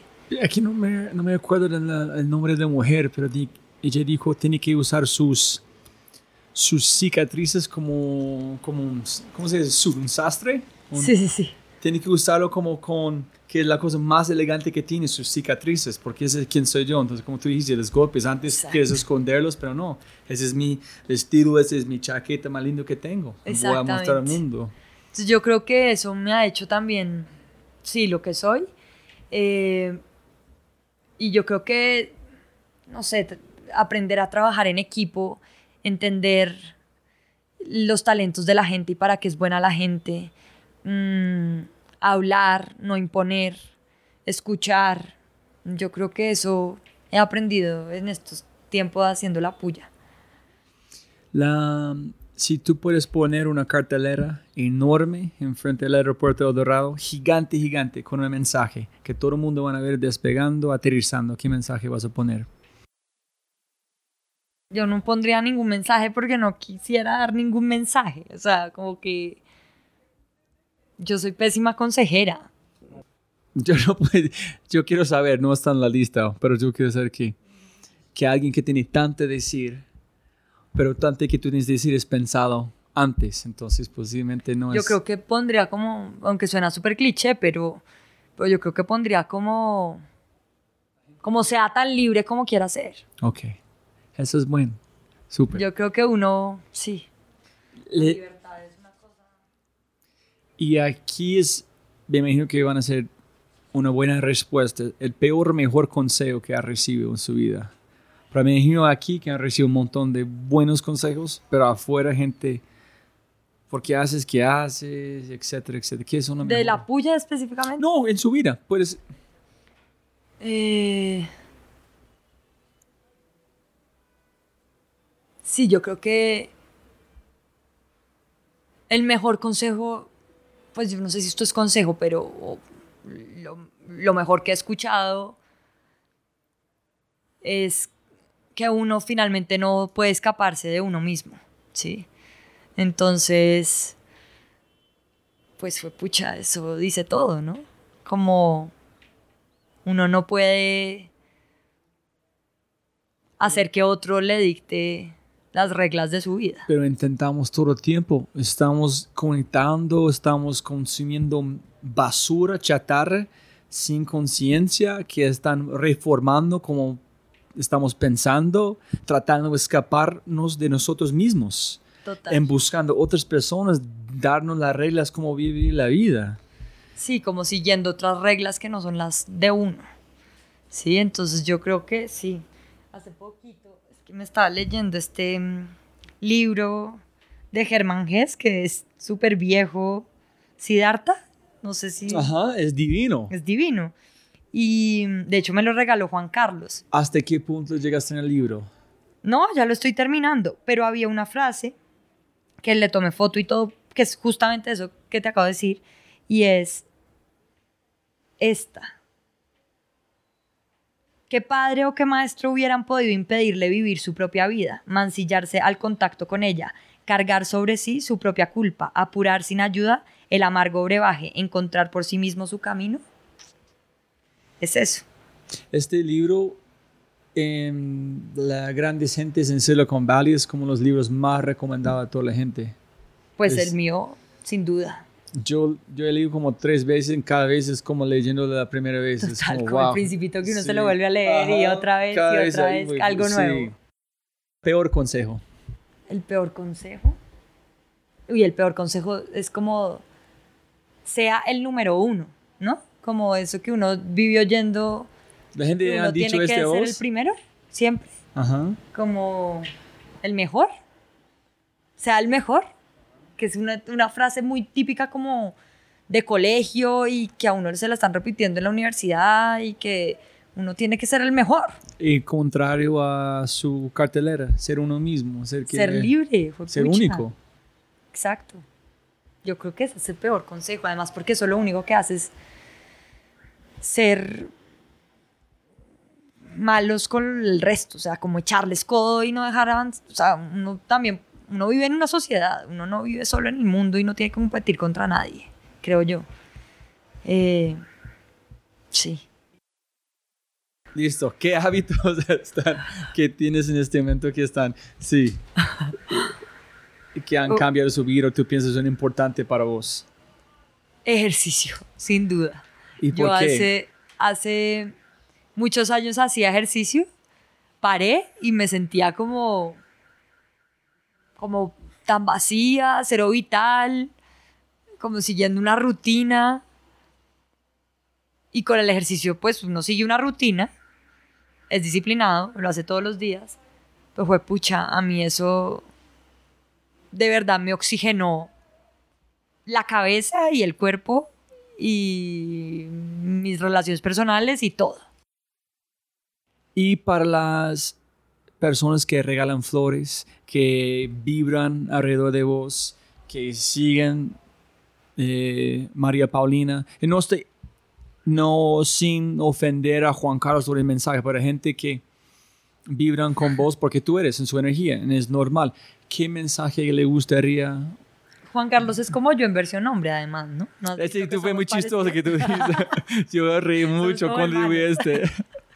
sí, ese no creo en coincidencias, pero está muy chistoso que tú Sí, sí, dijiste. sí, Sí, que, es- son- que él es como mi versión trans, ¿no? sí, es como mi de- tú hermano dijiste el trans. peor, el peor como insult a él fue este, que fue más de mejor chiste. que- Eh, ¿Qué mensajes regalarle a la gente? yo no sé, yo, yo de verdad como que mm, me, me, me mueve todo saber que, que la gente quiere esto, que quiere seguir haciendo que esto exista, que quiere tener por un largo rato a la puya y que tenga larga vida. Eh, me parece, pues me parece un gesto como tan, pues no sé, tan grande, tan sencillo, tan libre, tan espontáneo, que, que para mí, pues, es todo, ¿sí? O sea, yo cuando me iba a esperar recibir una rama de flores mientras daba una conferencia de una niña que era una adolescente.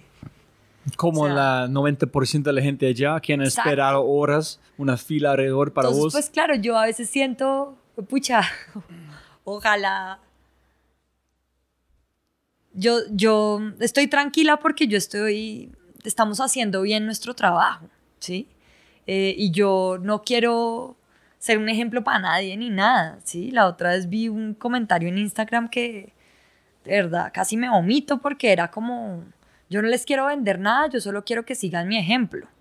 Pucha, qué horror, qué, qué vanidoso y qué feo, ¿no? Yo no quiero eso, yo simplemente como que agradezco eso y, me hace sonreír y me hace entender que, que detrás de todas esa, esas porquerías que recibo a diario, pues están, hay más cosas bellas, ¿no? Hay más cosas lindas, hay más gente que lo apoya a uno, que quiere que su trabajo siga, que siente que es importante.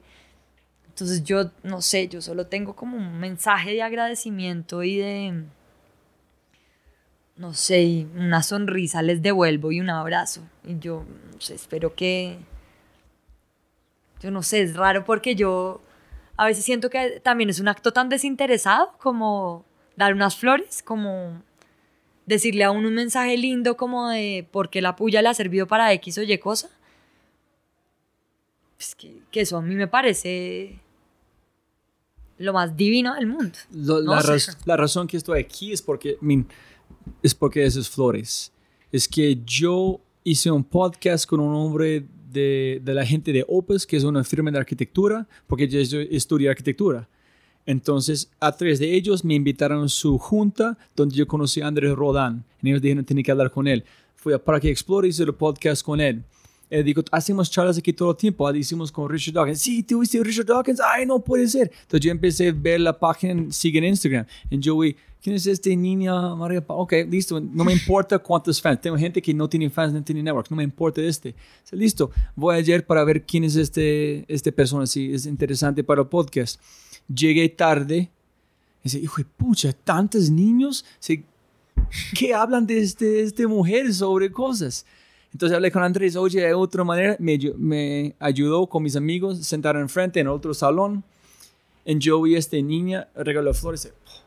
Esa fue la confirmación, tengo que hablar con ella. Si ella puede mover gente en- con respeto como este, entonces esta niña es la, fue la chispa, sí, sí, tengo que hablar con ella, no voy a parar. Entonces yo escribí el mensaje con Instagram en English. Sí, sí, sí. Para, de hecho, para pensar es lo más importante, si escribo en inglés. Y mira que me capturaste. No, pero yo no sé, yo... Es una pregunta muy difícil porque, porque lo único que uno podría decir ahí es, fue pucha, muchas gracias. Y de verdad, yo me merezco esas flores. O sea, fue un acto como de, de muy valiente por ella enfrente de todos sus peers a esta edad, Exacto. cuando juzga mucho, hace, yo sé, wow, esta más chica, unas flores, o sea, las co- Para la algo gente- más lindo que unas flores. para la gente ¿sí? escuchando, para mí el mejor video de Paulina es de Parque Explora, que es una hora en 29 Sí, sí, minutos, en los últimos 20 son con gente preguntando en una niña regaló flores, gente muy nerviosa preguntando, pero divinos estas personas, entonces vale la pena verlo. Pues sí, Roby, gracias. No, como Eso es la puya. Eso es también un poco mi historia.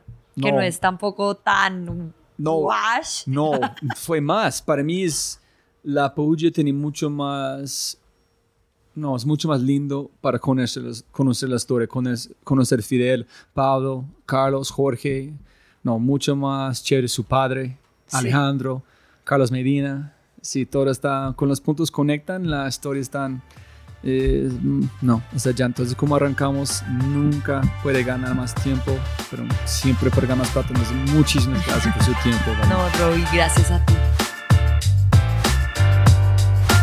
Hello, hello, estás escuchando, mil gracias. Tengo un favor gigante, pero no gigante. Es gigante porque la gente tiene mucha pereza, pero de verdad no es tan grande. Si tienes un momento, envía un mensaje a Paulina diciendo qué opinas, qué aprendiste, qué, qué te gustó, si has visto algo diferente. No, solamente envío un mensaje a ella. Los links están en thefryshow.com forward slash María Paulina Baena. En allá son todos los links de, su, de sus networks sociales, pero también pueden encontrar todo solamente buscando su nombre. Pero por favor, deja un mensaje a ella y diciendo gracias. Si disfrutó este podcast, si tú eres un fan, envía un mensaje a ella diciendo gracias a este podcast, yo aprendí algo nuevo, cambié mi vida, yo pensé este antes, como, como desea. Entonces, muchas gracias a todos como siempre para escuchar. Un abrazo gigante y hasta el próximo episodio. Chao.